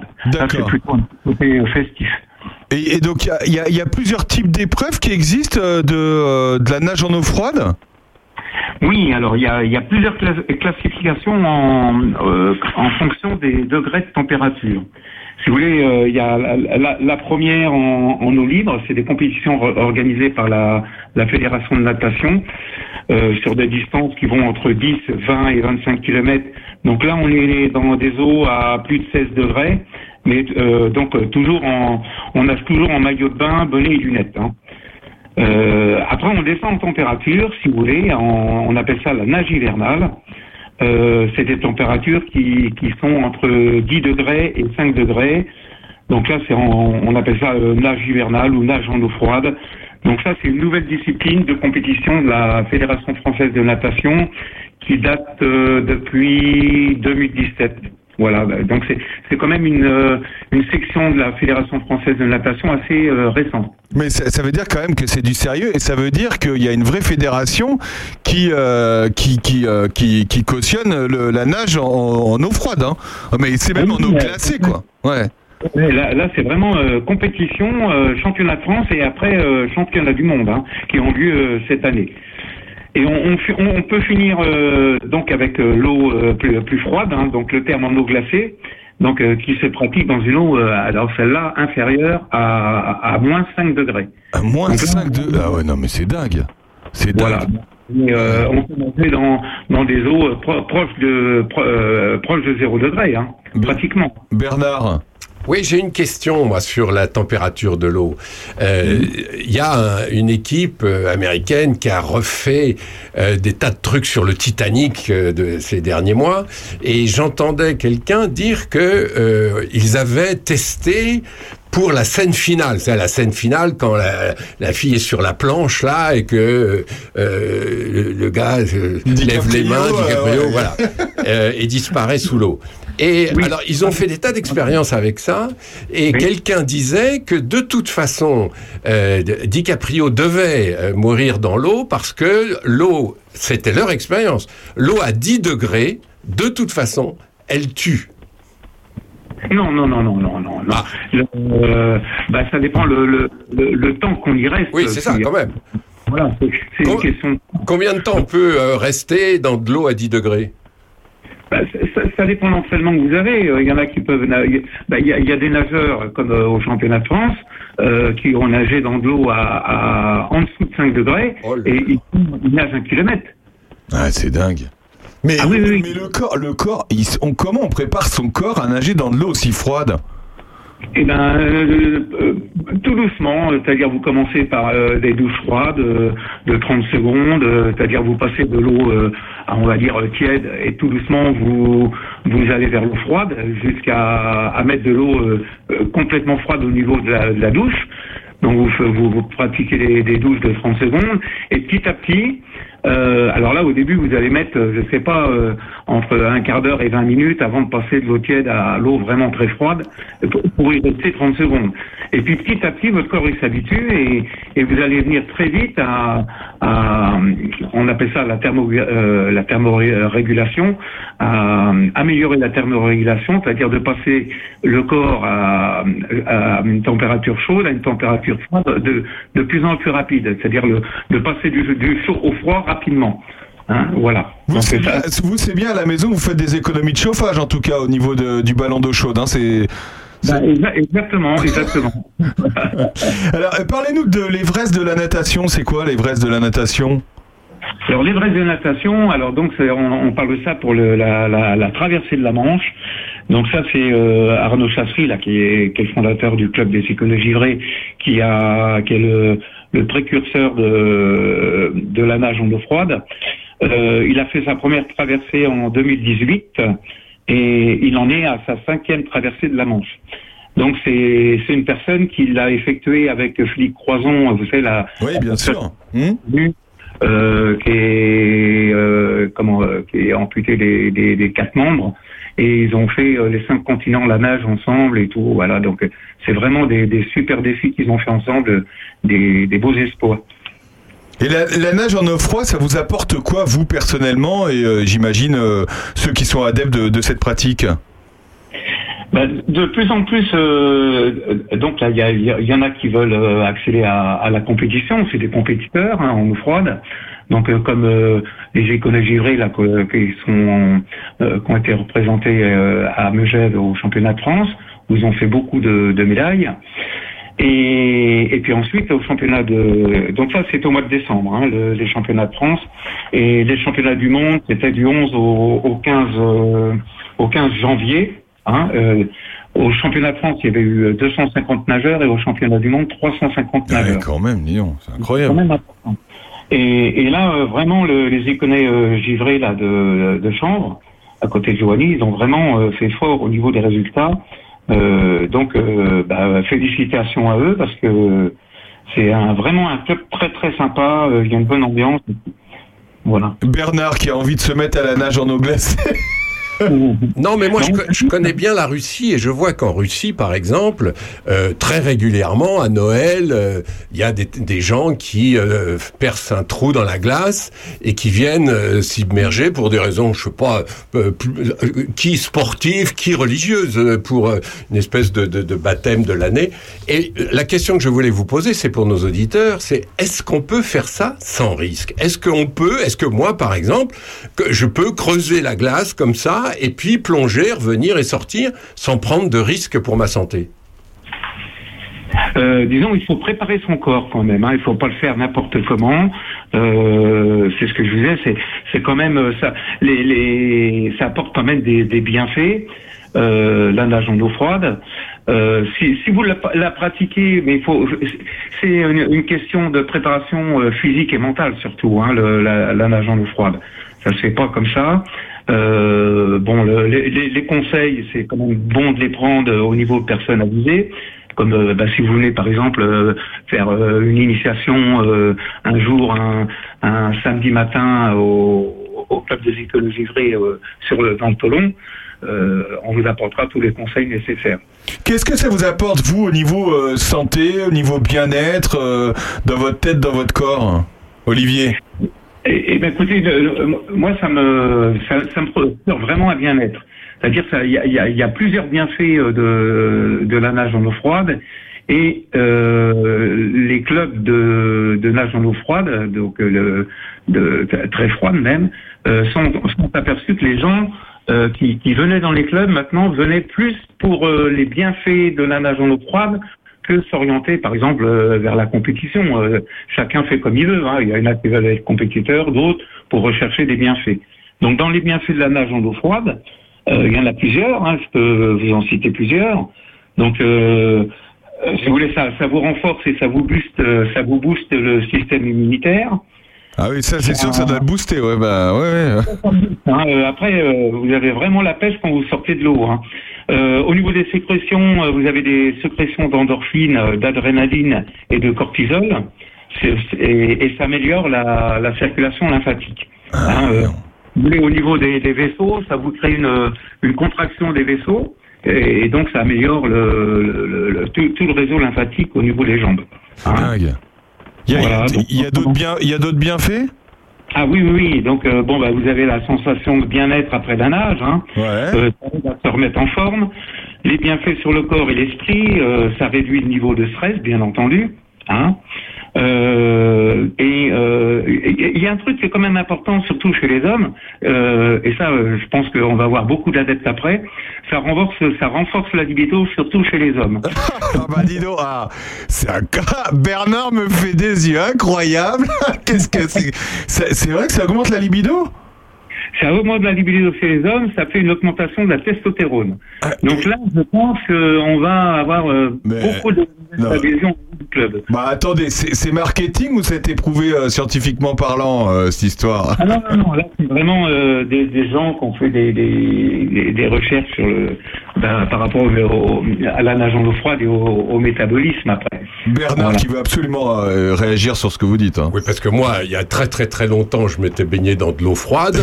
et ben ma libido, elle était toute petite et toute bleue. c'est ça. Bon, et, et on, on plaisante, mais il y a- il y, a aussi peut-être, euh, j'imagine que quand vous êtes euh, dans le Tolon, alors il faut dire que c'est une section de, du Tolon qui est adaptée pour nager. hein. c'est pas, euh, euh, voilà, c'est il y a, il y a un endroit, il y a, il y a un couloir. On peut voir les photos d'ailleurs sur votre Facebook. Il y a un couloir où vous nagez et c'est entouré de la nature. Est-ce qu'il y a justement euh, une connexion avec la nature que vous recherchez également? Ah ben bien sûr, il y a une osmose, euh, une symbiose avec la nature. En plus, c'est vraiment un bel endroit où on nage là dans le Tolon. euh, Si vous voulez, c'est un bief qui est dans un ancien moulin. Donc c'est le, le Tolon qui, alimente le- le moulin et nous on nage dans le bief sur une partie euh, qui fait 100 mètres de long à peu près. hein. Euh, Donc on- au bout, on, ben, on fait demi-tour. hein. Et, et au fond, c'est très agréable parce que c'est du sable. Donc euh, vous, même si vous êtes pieds nus, vous, vous êtes dans le sable. Donc c'est confortable. Et on est au milieu des arbres, au milieu de, on, on voit les, les oiseaux et tout. C'est c'est vraiment vraiment sympa. Bon, en tout cas, bah, si vous avez, vous nous écoutez, que vous avez envie d'aller euh, tester, ça se passe, euh, ben ça se passe à Chambre. C'est une petite ville à côté de, de Joigny. C'est au club des Iconés Givrés. Comment, euh, comment on peut, on peut vous rencontrer, vous contacter pour vous rejoindre? Ah ben là, c'est facile. Hein. Comme je vous ai expliqué tout à l'heure, les entraînements, c'est le, le- le samedi matin, hein, entre 10, euh, 10h30 et 12h, hein, dans la petite rivière du Toulon. Et les informations, c'est à prendre, euh, si vous voulez vous prendre des renseignements, vous pouvez téléphoner au président, hein, qui s'appelle Romain Létumier, L- L-E-T-H-U-M-I-E-R, et son téléphone, je, je peux vous le donner. Bien hein. sûr, allez-y, n'hésitez pas, bien sûr. Le 06 euh, 04 44 47 61. Bon, il y a- il y, a un mail aussi. euh, Est-ce que je vous donne le mail Eh ben, bah, De toute façon, il y a aussi la page Facebook des Iconés Givrés. Elle est, elle est accessible. Il y a plein de photos. Euh, vous avez même eu un reportage, hein, euh, je crois, sur, euh, sur TF1 il n'y a pas longtemps, hein, si je ne m'abuse. Ah oui, fait. Là, euh, T- TF1 euh, a beaucoup suivi les, les événements comme à, au championnat du monde à, à Samoins, là, euh, dernièrement. Ils ont, ils ont pris un film et tout. Ils sont, l'événement était vraiment euh, suivi et relaté euh, par TF1. Bon, bah c'est formidable. En tout cas, euh, vous nous avez donné envie de, nager dans, l'eau froide. En tout cas, bah, pour ceux qui sont, parce que il doit y avoir des frileux qui se disent, mais c'est pas possible, je ferai jamais ça. Mais faut peut-être, faut peut-être tenter le coup. Hein, on sait pas. Hein. Mais tout à fait. Il faut vraiment, euh, il faut oser. Et, et après, on se rend compte que bah, que ça apporte plein de bénéfices et tout. Et, et en fin de compte, c'est bien parce qu'on sort quand même des couloirs battus, euh, des piscines euh, où on est, on nage dans des couloirs, dans le chlore. bon, voilà, on est, on, on, on sort vraiment des quatre murs d'une piscine, des couloirs et tout pour aller vraiment nager en nature. Ça, c'est pas mal. Eh ben, merci beaucoup en tout cas, Olivier. euh, Si j'ai le temps, c'est- allez-y. Oui, je voulais euh, dire que le Arnaud Chastry, il y a pas longtemps, il a fait quand même un, il a nagé en dans le Haut Atlas marocain, euh, donc euh, il y a pas très longtemps, ça fait à peu près 15 jours, une quinzaine de jours à peu près. Donc il a disputé le, on appelle ça le la- l'AS 1000, c'est-à-dire c'est nager 1600 mètres, 1609 mètres, hein, donc à, à 2260 mètres d'altitude dans une eau à 4,7. Oh là là, c'est incroyable. Alors, ce qu'il faut savoir, c'est qu'il y a eu euh, que 500 personnes au monde qui ont réussi ce défi. Donc, il est dans, il fait partie des 500 joueurs qui ont réussi euh, cet exploit. Ouais, et on- bah, bravo à lui. Et puis, euh, non, mais c'est c'est vrai que ça, vrai que ça, ça, ça paraît fou et c'est un exploit sportif euh, à part entière. hein. Ça, euh, ça, on vous enlèvera pas ça. hein. Merci beaucoup, Olivier Toineau, d'avoir été avec nous. En tout cas, à bientôt. Et puis, ben, euh, ben, bo- bo- bonne, euh, bonne, bonne trempette dans l'eau froide, hein, j'ai envie de dire. Pour, pour terminer, je peux passer une info ou pas? Allez-y, allez-y, allez-y. Oui, voilà, donc euh, bah, toujours avec Arnaud Chassery, là, qui, qui a un projet de, de faire l'ascension du Kilimanjaro avec des personnes en, en situation de handicap. On organise une rando bah, dans, dans votre région, hein, c'est-à-dire euh, au, au départ du parking de, du camping de la Calanque euh, vers le Bourdon. Ouais. Hein, le, le dimanche 19, hein, donc rendez-vous à, entre 9h30 et 10h pour un départ à 10h sur 10 km. D'accord. Donc euh, là, là, c'est euh, là, c'est à pied, là. Comment? Là, c'est c'est à pied. Ah là, là c'est à pied, hein, mais bon, après on peut faire un plouf dans le bourdon, hein, pourquoi pas. Hein. Hop, un petit, un petit tour dans le, dans le bourdon, dans de l'eau froide. Bah Donc ouais. on vous espère nombreux à cette randonnée-là, et, et bien sûr, bon, il y a une boîte à dons, les gens ils donnent ce qu'ils veulent pour le, le, le, le- le- pour le, le projet de, de l'ascension du Kilimanjaro, voilà. D'accord. Donc on le rappelle, dimanche 19. 19, rendez-vous entre 9h30 et 10h au parking du camping de la Calante au, au lac du Bourdon. Au lac du Bourdon. Eh ben c'est noté. Ben merci beaucoup Olivier d'avoir été avec nous sur Opus. Et puis euh, à bientôt. Eh ben, à très bientôt, merci. Ah, au revoir Olivier. On se retrouve dans un instant après Gaël Faye qui respire lui, parce que à mon avis faut faut savoir, faut savoir sacrément respirer quand on est dans l'eau froide. À tout de suite.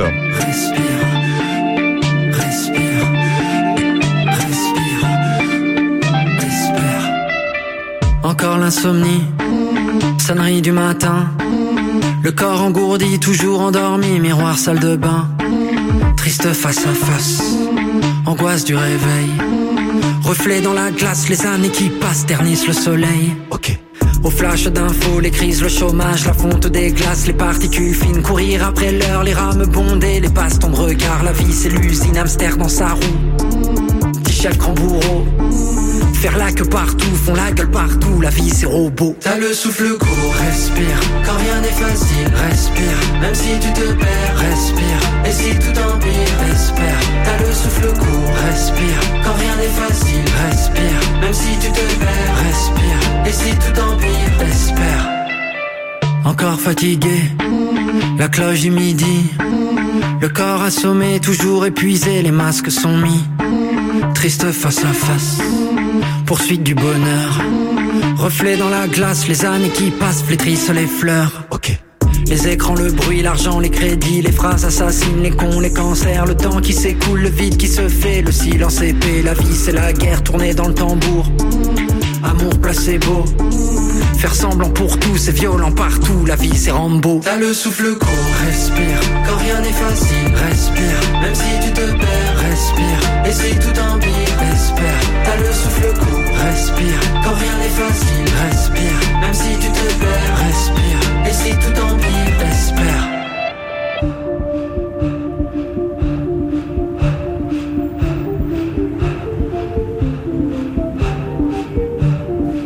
Yeux ouverts ne trouvent pas le sommeil, dans le lit tournent tout le temps. Les phares des voitures balayent le plafond de leurs ombres dansantes. La nuit étouffe, la chaleur est lourde, l'orage est en suspens. Où sont les rêves, où sont nos rêves d'enfants? S'échapper, déserter les rangs, s'évader des tapis roulants, chercher le silence et l'errance, raccrocher, trouver sa cadence, se foutre des codes, des routines étroites, quitter son rôle, les cases et les boîtes, ne pas craquer, claquer, cramer, desserre ton col pour respirer. T'as le souffle court, respire, quand rien n'est facile, respire, même si tu te perds, respire, et si tout empire, espère, t'as le souffle court, respire, quand rien n'est facile, respire, même si tu te perds, respire, et si tout empire, espère, respire, respire. Opus. On est bien en puissance. C'était Gaël Faye qui nous chantait euh, Respire, respire dans l'eau froide. Euh, On va parler d'actualité dans un instant avec Bernard Lecomte euh, qui nous fait la joie encore d'être ici. Avant quelques petites infos. Nettoyons la nature, par, organisé par Enfance et Loisirs pour tous. Ça aura lieu mercredi 15 février. Rendez-vous à 14h devant le lavoir près de la fabuloserie à d'ici. Voilà, vous marchez dans la nature et puis en plus vous ramassez, donc vous faites une bonne opération. Euh, hier, coucou à l'association Air de loisirs de Grandchamp qui a organisé euh, hier soir à 18h30 sa, euh, son assemblée générale donc de l'air de loisirs de, de Grandchamp. C'était c'était hier. Villefranche, rue Barré, la rue de Charny sera barrée à Villefranche le lundi du lundi 13 au vendredi 17 février entre 8h et 17h pour cause d'élagage. Voilà, euh, il faudra suivre la déviation euh, qui se fera par la rue euh, des Tilleuls. Voilà, c'est à Villefranche. Qu'est-ce qu'il y a d'autre? Formons-nous, formons les compétences de demain, parce qu'il est important de se former, susciter de nouvelles vocations. Le pôle formation 5889, donc le CFA de l'industrie, organise les samedis 25 février, 18 mars et 10 et 13 mai, pardon, de 9h à midi à Auxerre, les journées portes ouvertes. Voilà, c'est euh, le, euh, le IFAG, voilà, mais c'est les portes ouvertes, le 25 février, 18 mars. Euh, Qu'est-ce qu'il y a d'autre? Le recensement de la population, eh bien, ça continue et c'est bientôt fini. La fin, c'est le 18 février. J'espère que vous avez bien rempli votre papier ou alors que vous êtes allé sur Internet. Voilà, on pense et on fait un petit coucou à tous les recenseurs qui, qui s'occupent eh de la population de Charny-Auray de Puisé en ce moment. Et c'est donc bientôt fini et c'est très important. Voilà. Et on rappelle que vous n'êtes pas obligé de répondre à toutes les questions. Voilà, vous pouvez euh, évidemment, il faut répondre à de savoir combien vous êtes dans le logement, mais euh, s'il y a des questions qui vous euh, importunent, eh ben vous n'êtes pas obligé d'y répondre. Voilà, mais c'est important de le faire quand même. Euh, Qu'est-ce qu'il y a d'autre?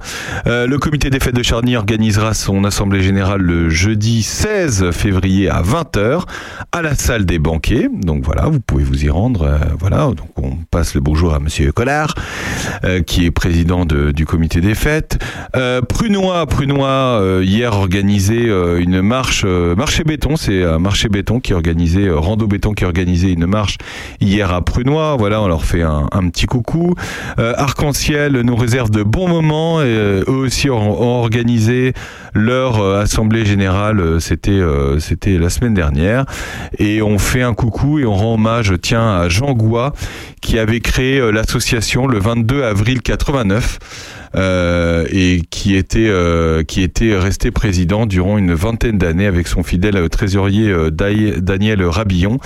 Et voilà, donc hommage, euh, ils lui ont rendu un, hommage euh, à la dernière euh, assemblée générale, euh, Monsieur Goua, voilà. Et ben on lui rend un hommage nous aussi au, passage. Euh, Perro Animation également a organisé son assemblée générale la semaine dernière. Ils ont ils une année euh, euh, bien chargée également.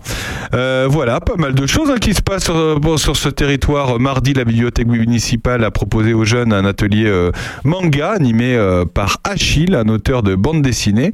Voilà, un petit coucou à, à notre euh, à Emeline, notre chroniqueuse livre d'opus.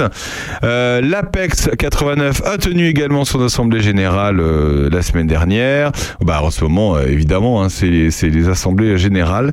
Et puis euh, on vous annonce également le jeudi 23 aura lieu Lyon Sport Senior, organisé par le département euh, de Lyon. Lyon Sport Senior, ça se tiendra au gymnase rue du Collège le jeudi 23 mars. Euh, eh ben, de 9h30 à midi et de 13h30 à 16h. Bernard Lecomte. Oui, n'oublions pas aussi une nouvelle importante, c'est que depuis cette semaine, les grues sont de passage. Oui, alors j'ai vu que tu avais mis pas mal de photos de grues. Alors on rappelle ce que c'est une grue pour ceux qui nous écoutent et qui ne savent pas ce que c'est une grue.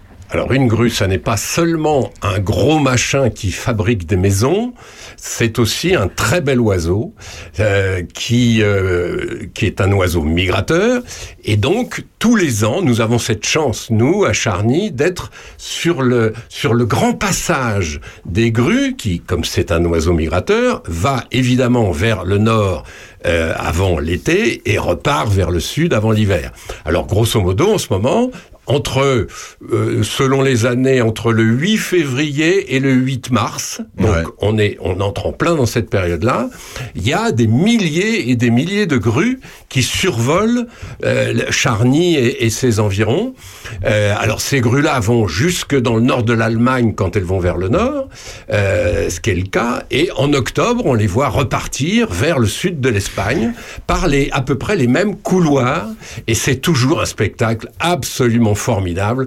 Quand vous vous promenez dans Charny ou autour, vous voyez quelquefois des gens comme ça avec le nez au ciel, en train d'admirer ces grues qui qui sont un, un élément vivant incroyable. On peut pas voir euh, passer des, des grands V de grues avec Ouais, des centaines dire, et des c'est assez centaines. poétique parce que Ah, c'est il se très déplace en V. Alors euh, ça c'est dingue, c'est hyper bien organisé hein, comme. euh, C'est magnifique. Alors l'oiseau, franchement, l'oiseau lui-même est pas très magnifique. C'est pas un très bel oiseau. On connaît des oiseaux beaucoup plus euh, mais c'est un c'est un grand oiseau extrêmement fort. Euh, et on voit bien quand on les voit passer pas trop haut dans le ciel, on voit bien les efforts qui sont faits quand le vent est à 60 km/h, 70 km/h et qu'elles vont contre ce vent. C'est très très impressionnant de les voir comme ça. Et ils avancent en V. C'est incroyable. Il y en a un devant, les autres derrière. Euh, D'ailleurs, on- on si on pouvait les interviewer, moi, je, je leur demanderais bien pourquoi il y en a un devant et les autres derrière. Comment, pourquoi ils s'organisent comme ça? Pourquoi ils, pourquoi ils voyagent en V? Alors d'au- d'autant que ça change. Alors je, moi, je, suis absolument euh, totalement incompétent en la matière, mais je me dis après tout, euh, c'est exactement ce que font les avions, c'est exactement ce que font les sportifs, c'est exactement ce que font les voitures. Quand, quand on dispute une course, on, on est légèrement en V avant de doubler parce qu'on va se, se, se laisser prendre par le euh, par l'appel d'air. Et je suppose qu'il y a des phénomènes extrêmement complexes, mais très très forts, d'appel d'air justement qui permettent à toutes ces toutes ces grues de voler sans trop faire d'efforts, parce que c'est pas toujours la même qui conduit. Hein. Les grands V qu'on voit, on voit bien de temps en temps que ça change, et parfois aussi on les voit qui le, le V se brouille, elles commencent à tourner et on sait qu'elles ont repéré un étang ou quelque chose où elles vont pouvoir faire une halte. Ouais. On, on voit bien Bah, ça. chez, chez nous, euh, il y en a pas mal d'étangs et de lacs, donc euh, c'est le territoire euh, parfait et rêvé pour eux. Absolument. Donc, Et, voilà. et je pense que toutes les grues du monde savent, savent que la puisée les attend. On va parler euh, d'actualité internationale avec euh, Bernard Lecomte, euh, puisque euh, bah, chaque semaine, il, est là pour nous décrypter l'actualité qui est lourde en ce moment, hein, qui est très très lourde. Alors évidemment, on, évidemment, on a une pensée pour le pour les Turcs, pour les Syriens qui vivent un drame incroyable et puis terrible, terrible avec les images qu'on peut voir dans les dans les journaux. On- donc évidemment, on leur fait coucou. Et d'ailleurs, tiens, on, on, on, euh, euh, on fait un salut euh, amical à Cousin. Chez, Cou- chez Cousin, Cousin qui est actuellement en Turquie, justement, qui est parti en vacances avec sa famille en Turquie, euh, et qui a vécu euh, le tremblement de terre, euh, qui est pas passé loin de où il était. Donc voilà, là il est, il- ils sont en bonne santé et, et sains et saufs, mais voilà, on fait, on, rend hommage à, tout ce peuple qui, qui vit un, drame absolu. On va parler de Volodymyr Zelensky qui, pour lui, pour le coup, qui a fait un voyage, qui est passé en Angleterre, qui est passé en France et qui allé jusqu'à Bruxelles. Euh, Bernard, est-ce qu'on peut décrypter cette actualité euh, de, euh, de Monsieur Zelensky qui, euh, qui allait de pays en pays et pourquoi Est-ce que tu peux nous expliquer pourquoi il a fait, il a fait ce- cette épopée et pourquoi et surtout pourquoi pourquoi il l'a fait? Il l'a sûrement fait pour une bonne raison. Alors d'abord, il faut, il faut souligner que c'était euh, un voyage absolument incroyable et, et vraiment historique. Qu'un président d'un pays en guerre euh, mette son pull et, sa, et son, son, son pantalon kaki pour aller euh, d'abord à Londres, où il a quand même, on a vu ces images incroyables, où il a rencontré le roi. On, on voit cette scène incroyable de Charles III qui reçoit de façon d'ailleurs assez amicale et assez bienveillante ce, ce, ce petit président ukrainien qui arrive. Alors, quand on va voir le roi, hein, on sait qu'il y a un protocole, euh, il y a un dress code, etc. Lui, il arrive en suite. Lui, il est arrivé euh, absolument euh, ensuite et il a été reçu d'ailleurs euh, assez simplement par le roi. C'était assez émouvant. Et j'ai retenu une formule assez extraordinaire parce que vous savez que le roi d'Angleterre, Charles, euh, pendant son service militaire, il était pilote de chasse dans les avions. Et Zelensky lui a dit voilà, euh, les Ukrainiens vous admirent euh, parce que vous êtes un roi qui a été pilote de chasse, et sachez que chez nous, tous les pilotes de chasse sont des rois. Oh, ça c'est quand même beau. Ouais, Franchement, c'est c'est beau, c'est beau, magnifique. Il faut jamais oublier que Zelensky, euh, c'était un auteur euh, hu- humoristique qui a fait des pièces, qui a fait des films, des téléfilms, qui était aussi un producteur audiovisuel. Mais c'est un homme de parole, de spectacle, de scène. Il sait jouer avec les mots, il l'a montré. Et puis, il, il- il a aussi montré dans tous ses discours pendant deux jours euh, qu'il était absolument exceptionnel. Il y a un discours qui va rester dans l'histoire. C'est le discours de Londres. C'est ce, ce qu'il a prononcé à West- Westminster Hall, qui est cette espèce de vieille, euh, vieille carcasse de bâtiment qui date du 9e siècle. C'est un des plus vieux bâtiments euh, britanniques. Et c'est pour les, pour les Britanniques, c'est sacré. C'est un endroit comme, comme nous, Notre-Dame. Quoi. Avec une immense verrière qui était derrière lui, euh, le soleil tapait euh, dans, dans, dans ses, dans ses vitres, dans ses vitraux, c'était magnifique. C'était absolument magnifique. Mais alors, moi, ce qui, a, ce qui m'a ému, parce que franchement, quand on voit des images comme ça, on est ému. C'est toutes ces milliers de types qui étaient là, toute euh, la fine fleur de, de, de, de, de l'Angleterre. Il y avait les, les hommes politiques, les, les entrepreneurs, les responsables d'associations, etc., etc. Et tous ces gens-là, unanimes, à applaudir debout. Ils étaient d'ailleurs debout pendant tout le moment, tout le discours. C'était absolument euh, prodigieux. Alors, au-delà de l'émotion, euh, Zelensky, cette semaine, donc il est allé à Londres, et puis vous vous souvenez que le, le sou- le soir même, il est arrivé à Paris. Il a été C'était attendu. prévu ou pas? Parce qu'on a l'impression que les médias nous l'ont appris au dernier moment. Et euh, est-ce que c'était prévu? Alors, c'était prévu, mais c'était secret. Ouais, c'est ça. Voilà. C'est-à-dire, c'était prévu au sens où vous imaginez bien qu'on n'organise pas un truc pareil en deux heures, hein, Mm. avec la, toute la, la logistique des camions, des avions, des trucs, etc. hein, c'est ouais, énorme. Sauf qu'il devait y avoir 15 personnes au courant, que les journalistes n'étaient pas au courant, que la plupart d'ailleurs des hommes politiques euh, occidentaux n'étaient pas euh, au courant.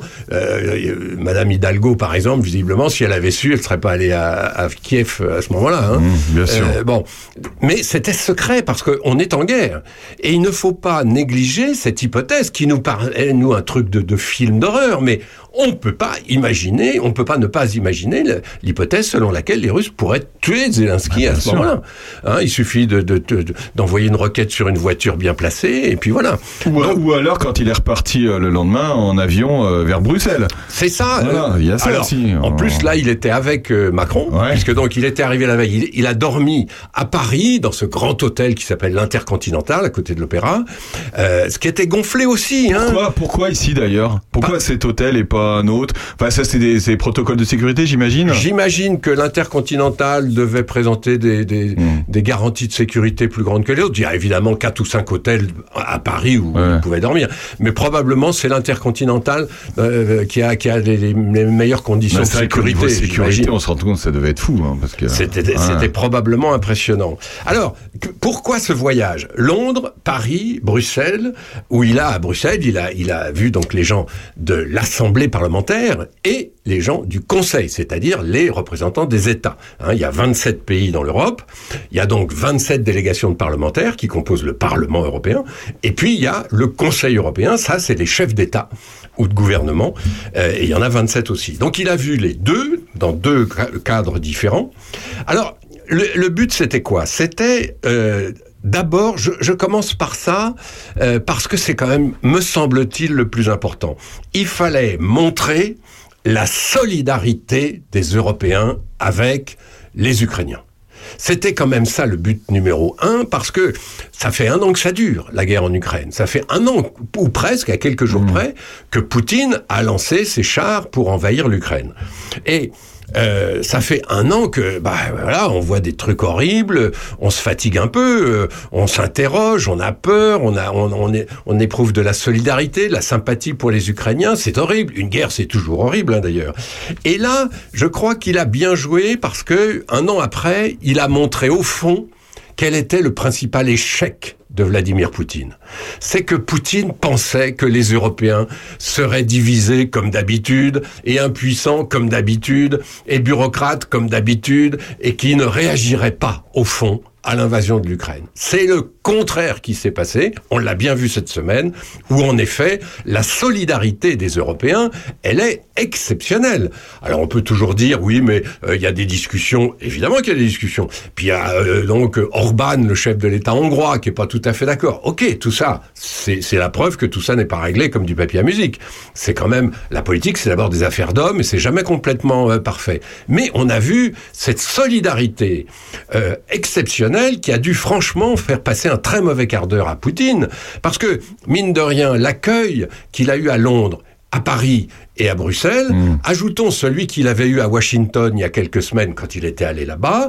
Euh, mais Poutine doit bien sentir que bon, il, il est seul au monde. Hein, c'est que voilà. ça, ça- ça doit quand même Bien le, sûr. le gêner parce que il pensait que l'OTAN était complètement obsolète. L'OTAN est complètement réveillé et beaucoup plus fort qu'avant. Il pensait que les Européens étaient divisés. Bah, c'est le contraire qui se passe. Les Européens ils sont complètement solidaires et donc Poutine a quand même perdu euh, pas seulement euh, la première partie de la guerre. Il a aussi énormément perdu sur le plan diplomatique et sur le plan comment dirais-je historique. C'est-à-dire qu'il entre lui, aujourd'hui, dans la catégorie des Staline, des Hitler, euh, des Franco, de, de, de tous les mauvais génies de l'histoire du monde. Et il l'aura d'ailleurs cherché, hein, parce qu'on voit bien que encore aujourd'hui, euh, c'est quand même des méthodes invraisemblables, invraisemblables que, que, la- que le Kremlin utilise. On, on a vu encore il y a quelques jours à la télévision ce, ce, ce reportage absolument désespérant sur les enfants ukrainiens. Il y a 15 000 enfants ukrainiens que les Russes ont emmenés en Sibérie pour les mettre dans des familles russes. Et les parents en Ukraine cherchent leurs enfants. C'était au moment de l'occupation par les Russes de leur région. Et les Russes avaient dit, bah voilà, les enfants, euh, on va les distraire, on les emmène en colonie de vacances. Alors évidemment, les parents avaient dit, bah oui, c'est quand même mieux que, que ce qui se passe, quoi. Et les enfants sont jamais revenus. et donc c'est épouvantable, parce que c'est des méthodes qui sont absolument des méthodes de voyous. Euh, on voit bien que Poutine s'assoit sur le droit international. D'ailleurs, quand on envahit son voisin, c'est déjà euh, qu'on fait un grand bras d'honneur à l'ONU et à au droit international. Mais c'est terrible à quel point les, les, les hommes autour de lui et lui-même euh, sont des, pardon du terme, il n'y a pas d'autre terme, des vrais criminels de guerre. Ce sont des crimes qui sont absolument insupportables. Il y a même des crimes contre l'humanité. Déporter des enfants, c'est un crime contre l'humanité. Et c'est terrifiant quelque part. Il n'y a pas que la guerre. La guerre, on voit bien, il y a un pays qui veut éliminer un autre pays, et donc il y a des chars, des, des, des canons et, et des avions. Euh, mais il y a, il y a autre chose. Euh, ce qui s'est passé à Boutcha, c'est-à-dire vraiment des viols, des, des, assassinats, mais dégueulasses. Enfin, c'est insupportable de se dire que euh, y a vraiment un pays qui respecte pas, qui respecte rien. D'ailleurs, ce pays qui ne respecte rien, il est aujourd'hui, euh, il, nous inquiète parce qu'il il est en train de reprendre un petit peu l'avantage, mine de rien, hein, dans le Donbass. Euh, c'est une parenthèse que j'ouvre, mais elle est importante. En ce moment, l'armée russe a repris un petit peu l'avantage. Alors, voyez le Donbass. Maintenant, on commence à bien connaître les cartes. Hein. Le Donbass, c'est toute la partie de l'est de l'Ukraine. Et entre cette partie-là et le reste, ben, c'est là qu'il y a, les combats euh, principaux. On parlait jeudi, on parlait de 1000 morts par jour. 1000 soldats tués par jour.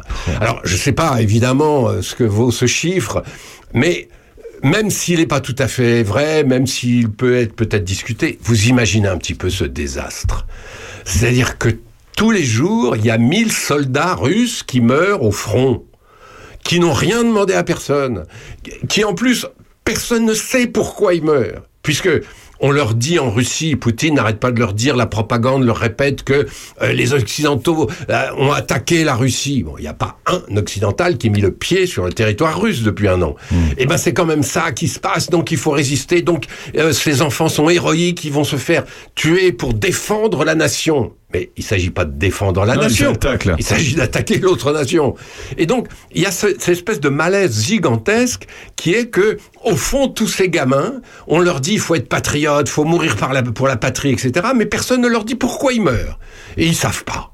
Et ils savent pas. Et ce sont des milliers et des milliers de jeunes, des jeunes comme les nôtres, des jeunes qui ne demanderaient qu'à aller au lycée ou en fac ou aller euh, trouver un job quelque part ou à voyager dans le monde. Et voilà, on leur met un casque lourd, un uniforme, on leur dit pour aller vous faire tuer, c'est par là. Parce qu'en plus, c'est des, des jeunes qui étaient même pas militaires avant, enfin, qui, euh, qui, qui ont été recrutés du jour au lendemain, et on leur a dit, tu vas là-bas. hein. Absolument. D'ailleurs, c'est une des faiblesses de l'armée russe, c'est que tous ces jeunes-là, ils sont absolument pas formés à la guerre. C'est pas des vrais soldats. On les a formés là pendant un ou deux mois, trois mois peut-être. Mais qu'est-ce que vous voulez apprendre à des jeunes en trois mois euh, pour se faire tuer en plus?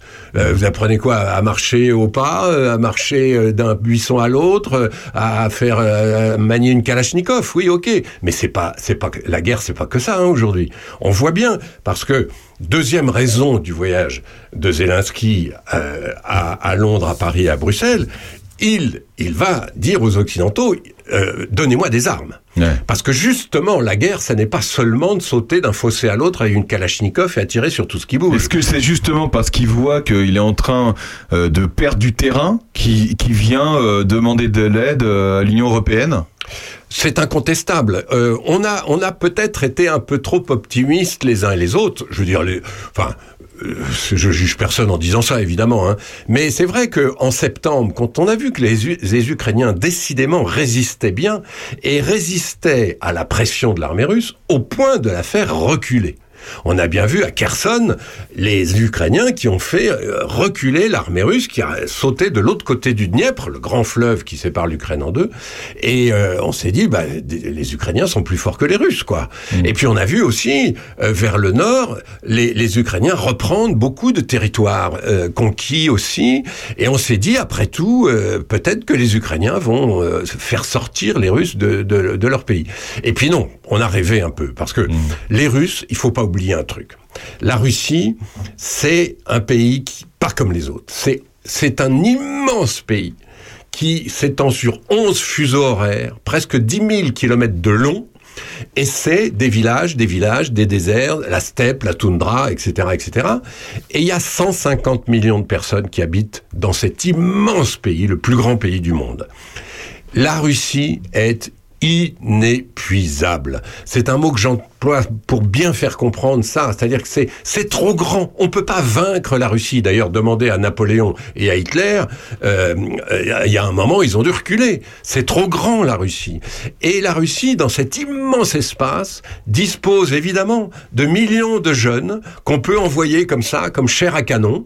Alors, quand il y a des millions de soldats, c'est quand même compliqué hein, de résister. Même s'ils sont pas bien formés, même s'ils ont des mauvaises kalachnikovs et même s'ils manquent d'obus. Quand vous avez des centaines de milliers de, de bidasses qui arrivent, qui, qui prennent position, etc., c'est quand même très très compliqué de les arrêter. Mais ça va durer, ça va durer des années si. euh, Là, là, on en- comment ça peut, euh, comment ça peut cesser? Parce que là, Zelensky, il, il demande euh, de, de, de- de- enfin, du matériel en fait. C'est ce qu'il demande.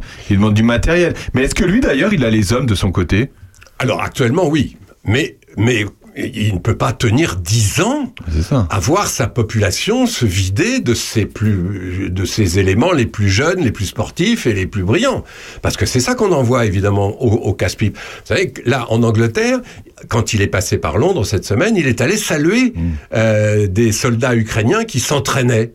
Euh, parce qu'il y a des soldats ukrainiens qui s'entraînent aux États-Unis, qui s'entraînent en France, qui s'entraînent en, en- en Angleterre, qui s'entraînent en Pologne, qui s'entraînent en Allemagne, et ceux-là bah, il s'entraîne à quoi?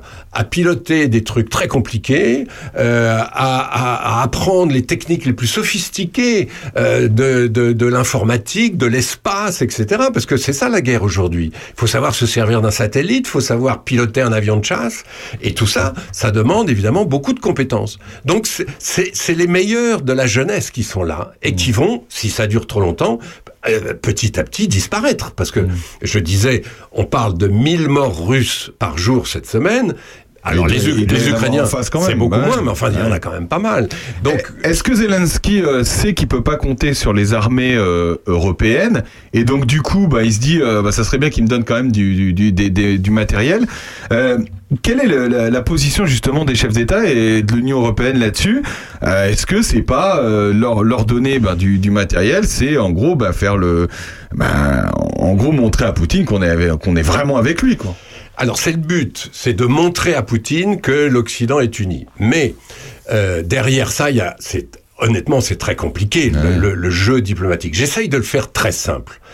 Si il n'y avait pas la bombe atomique, si les Russes n'avaient pas la bombe atomique, si les Américains, les Anglais et les Français n'avaient pas la bombe atomique, ça serait une guerre classique. Ça serait grosso modo Hitler contre les autres et on arriverait aujourd'hui effectivement à faire une solidarité des, des- de tous les Occidentaux et puis là effectivement on ferait reculer les Russes. Le problème, c'est qu'il y a l'armement atomique.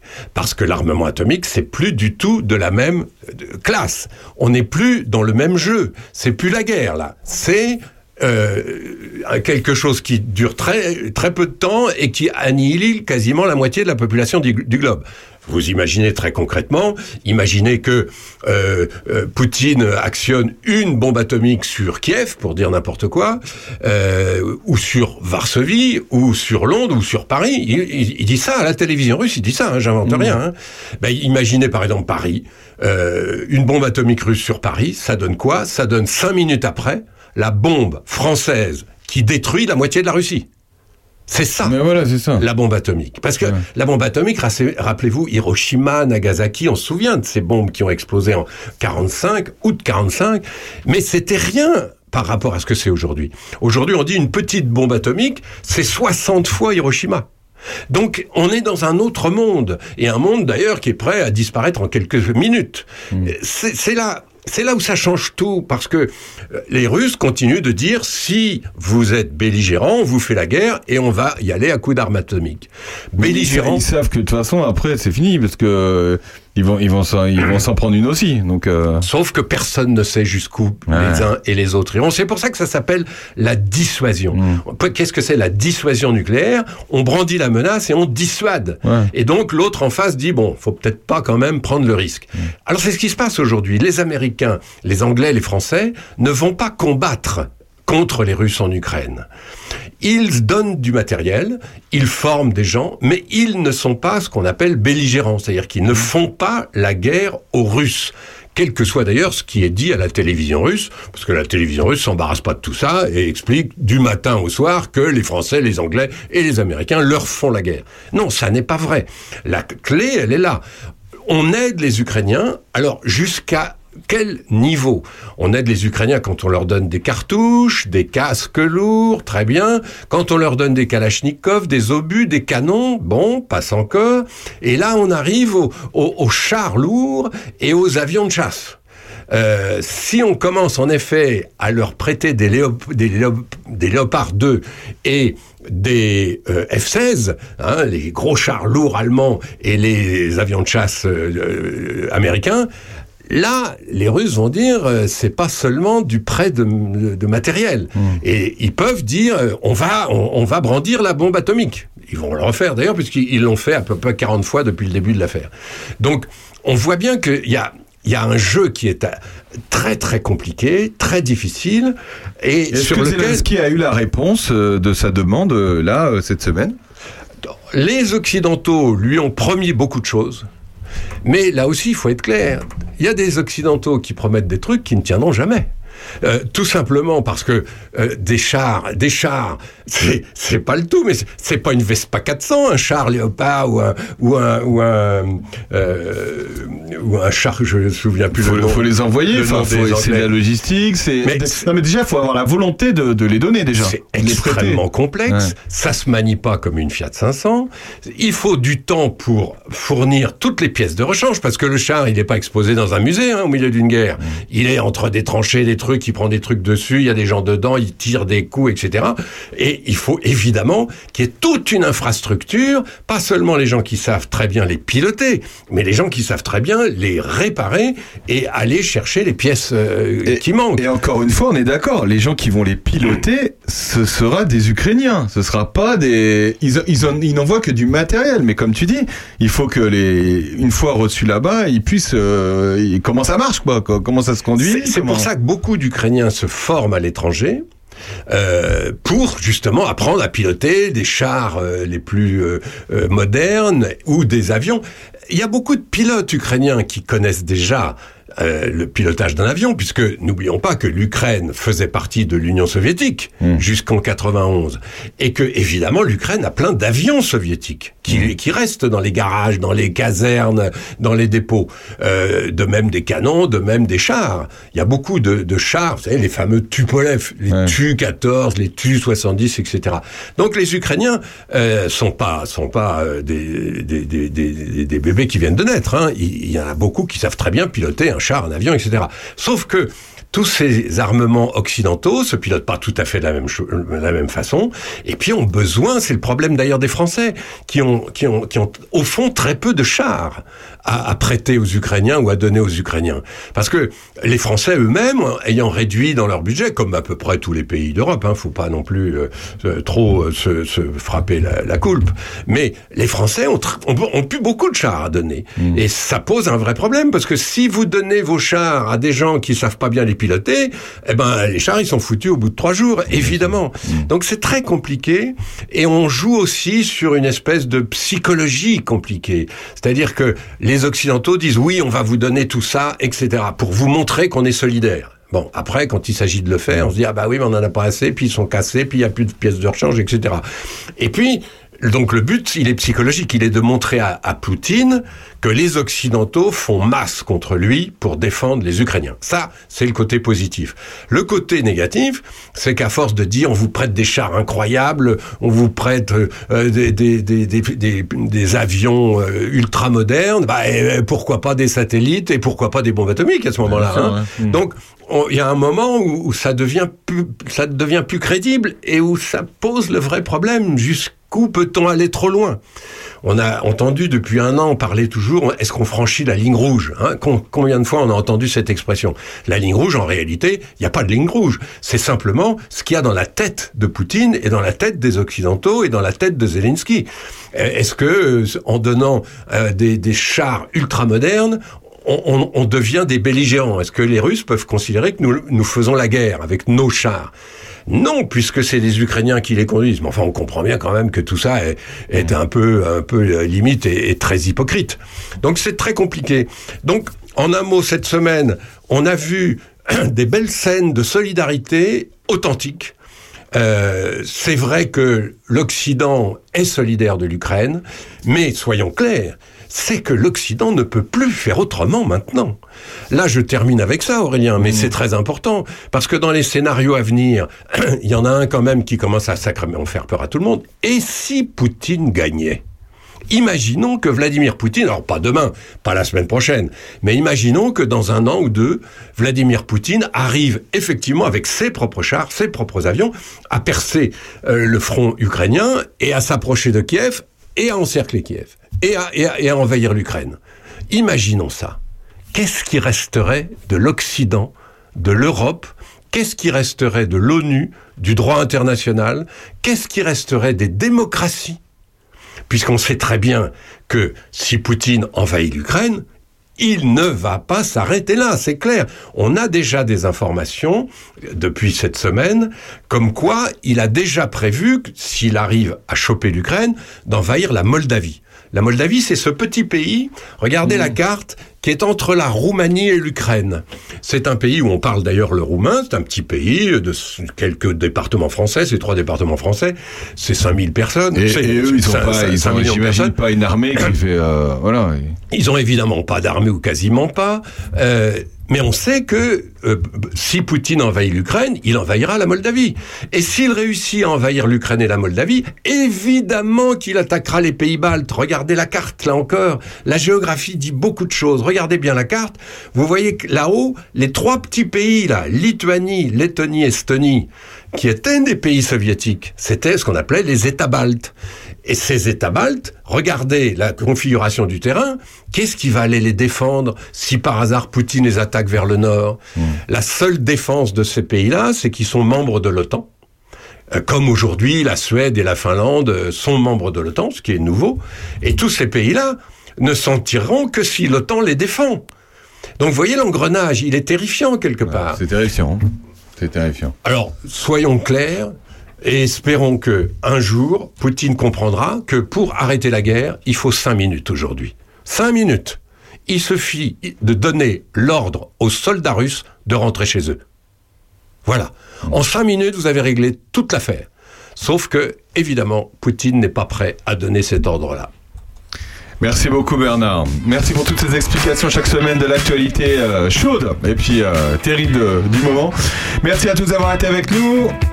Une euh, belle heure intelligente avec vous, encore une fois. À la semaine prochaine, Bernard. Tu reviens la semaine prochaine. Avec plaisir. On n'a pas parlé des retraites ce coup-ci. Non, mais il faut de temps en temps changer Ouais, de bien sujet. sûr, bien sûr, bien sûr. À la semaine prochaine, merci de votre fidélité. À la semaine prochaine.